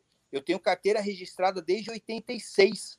Né? Então, assim, legalmente, daqui dois anos eu não preciso mais contribuir. Já poderia estar aposentado, porque sempre eles mudam essa porra dessa, dessa né, da lei da aposentadoria e tal. Mas mesmo assim eu quero continuar, eu quero começar um, um, é, uma carreira né, nova, desafiadora. Eu sei que, cara, o que vocês fazem pela gente, até pela família de vocês, cara, é absurdo né? O lance de, de vocês estarem preparados ou se preparar realmente para voltar vivo para casa, cara, que vocês estão arriscado, né? Uh, todos os dias é diferente da gente, né, cara? Então assim, o trabalho de vocês e pela grana, então não é pela grana que vocês ganham, porque cara, é ridículo a gente falar sobre salários da polícia, a gente não vai nem entrar nesse, nesse mérito, mas é o lance da vontade que vocês têm do dom de servir. Eu tenho esse dom também de servir, né? O lance, o cara quando se, se, se propõe a ser professor, ou o cara tem esse dom, né? Um chefe de cozinha, o cara tem que ter o dom do servir,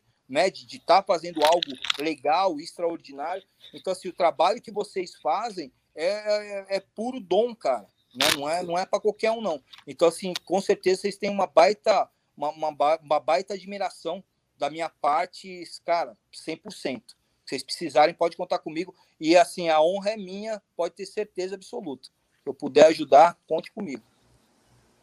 Bacana, bacana, Jordano. Então, pô, te agradecer demais aí, cara. Exato. Assim, é, é, em meu nome aí, vou te ser muito sincero, assim, a gente chega numa fase da vida, né, cara, que, que você não tem uma pessoa como referencial, que você vai pegando referenciais, assim, de pessoas diferentes, né? É, às vezes o cara é um filho da puta, mas ele tem uma coisa bacana, é o que você falou. Né? Às vezes você pega aquilo como referencial e tal. Eu, eu, pô, é, não é demagogia nenhuma, já falei isso outras vezes, me espelho muito também nesses caras, porra, no Lameirão, no, no Hicks, policiais que a gente convive, né? É, eu acho que motivação e, e, e, exemplo, ele é recíproco, né? E, e hoje, pô, posso te dizer aqui publicamente que você entrou aí nesse nesse rol aí, né? De, de, Obrigadão, obrigado. De, de inspiradores e te falar que, que você é um cara que é, é, incomoda. Incomoda no bom sentido, incomoda no sentido de tirar o cara da zona de conforto. Né? Eu me sinto incomodado de ouvir você falar que pô, faz uma prova de 72 quilômetros, que você corre 20K, 42K, 50K. Eu me sinto incomodado de olhar para mim e falar assim: porra, irmão, por que, que você não está fazendo isso? Eu acho que a melhor motivação é você tirar o outro da zona de conforto. Sim. Entendeu? Então, é, é, obrigado, obrigado por isso, obrigado, porra, em nome do, dos seus preservados, em nome meu, do Thiago Hermida, e espero que esse podcast alcance muitas pessoas e saiba que hoje você ganhou, porra, mais um mais um admirador. E quando obrigado, a gente estiver em São Paulo, a gente vai dar um pulo aí para te conhecer e, e tomar ah, uma cerveja, já, tomar um café. Aproveitar que você falou aí, ô, Hermida, é, a, gente, vai ter um evento presencial em São Paulo, 12 euros preservado no final do ano, Jordano. Você é convidado VIP, quiser aparecer Fechado. lá, fica à vontade. Tá? Vai ser uma honra muito grande para a gente, tá? E para os alunos também, tá bom? E eu faço das palavras do Hermílio do Rix as minhas, né? A gente vai amadurecendo, né? Infelizmente, alguns não amadurecem tanto, outros mais, mas conforme mais você vai amadurecendo, mais você vai buscando, foi o que a Hermida falou, e o foi perfeito. Difer referenciais diferentes, né? Que você, vai vendo tudo, muita coisa, mesma coisa e tal. E, pô, eu me senti exatamente assim, falei, caraca, pô, eu tô. Pô, eu gosto de treinar, eu, eu não. Eu soco sozinho, saco em casa, eu faço abdominal em casa, eu corro, pulo corda, vou pra academia, faço meus treinos, né? E aí eu E, pô, aí eu vi o cara, o cara faz 72 horas, o cara fez três provas em duas semanas, e é aquele incômodo, né, de quem tem a maturidade de entender o incômodo, vê e fala, pô, cara, pô, eu posso mais, porra. Então, assim, é, o Hermida fala isso desde o início dos nossos cursos, né? É, quer, ser, quer ser leão, para de andar com galinha, não é isso, Hermida? Sem dúvida. E, pô, com certeza você é mais um leão, bem-vindo aí ao nosso, nosso meio aí. E, pô, cara, muito obrigado pela sua contribuição. E espero ter, é, podendo fazer outras parcerias, podemos um dia, quem sabe, sentar numa mesa de bar aí para conversar. Te espero no final do ano no curso aí, o convite está feito. E muito obrigado aí pela sua participação. Imagina, obrigado mesmo, porra, de coração, de verdade mesmo. É, né, o Rico meu, chamou para fazer, eu falei, cara, óbvio que eu vou. Tem tempo ruim, não. Né? Porque a ideia realmente é estar tá junto, estar tá com pessoas né, da, da mesma pegada, ajudar pessoas que, que realmente precisam. E é isso, entre aspas, o que paga a gente, cara. A gente não ganha dinheiro para isso, eu não ganho Exatamente. dinheiro. Nunca, nunca ganhei dinheiro com a internet. Nunca. Independente de número de seguidores, eu tenho meus apoiadores, né? O pessoal né, fala, ah, você tem a marca, você tem a Salomon, você tem a Oakley, você tem uma porrada de, de marcas fodidas que te apoiam. É, você ganha tudo de graça. Não, não ganho nada de graça, cara. Porque assim, é, o cara tem que arrumar um piloto de teste para correr 72 horas com o tênis dele e dar um feedback como é que foi o tênis dele. Né? Então, assim, eu pego um relógio da Garmin que os caras me deram, fui para a Islândia e corri 24 horas abaixo de 23 graus. Como é que o relógio é, é, se comportou nesse sentido? Então, nada é de graça. O cara que fala que é de graça não sabe do que está falando. Né? Não, é, porque para pagar um cara para ir para fora, para testar realmente os equipamentos ou qualquer cor, coisa que, que, que, que seja é, ao extremo, não é qualquer um que vai fazer. Então, a gente recebe, entre aspas, para isso. Né? Mas a gente faz, faz porque gosta mesmo, porque ama, cara. Desde a época do judô, nunca ganhei kimono de ninguém, né? Tirando a bad boy agora que, que tá querendo a, ajudar o velhinho a voltar a treinar jiu-jitsu, mas é, é, tudo foi sempre do meu bolso, com o meu trabalho, né? Com a ajuda de pessoas realmente que têm a mesma pegada do bem. E vocês, cara, quando precisarem de mim, e já está confirmado esse curso que vocês vão dar aqui, eu tô dentro. Pode ir. Opa, pô, sensacional. Beleza, irmão. Fechado, então, pessoal. Então vamos, Valeu, vamos então, encaminhar então para o final, então, né, final. né, galera? Vamos lá, pessoal, finalizando aqui. É, alguma mais uma palavra, Henrique Sermida? Obrigado aí pela parceria mais uma vez. Fechamos, então? 100%, irmão. Realizado aqui. Maravilha. Então é isso. Uma boa Beleza, noite então, pessoal. Boa noite a todos. Obrigado aí. Valeu. Um abraço, pessoal. Fica com Deus. Obrigado, jogador. Até mais.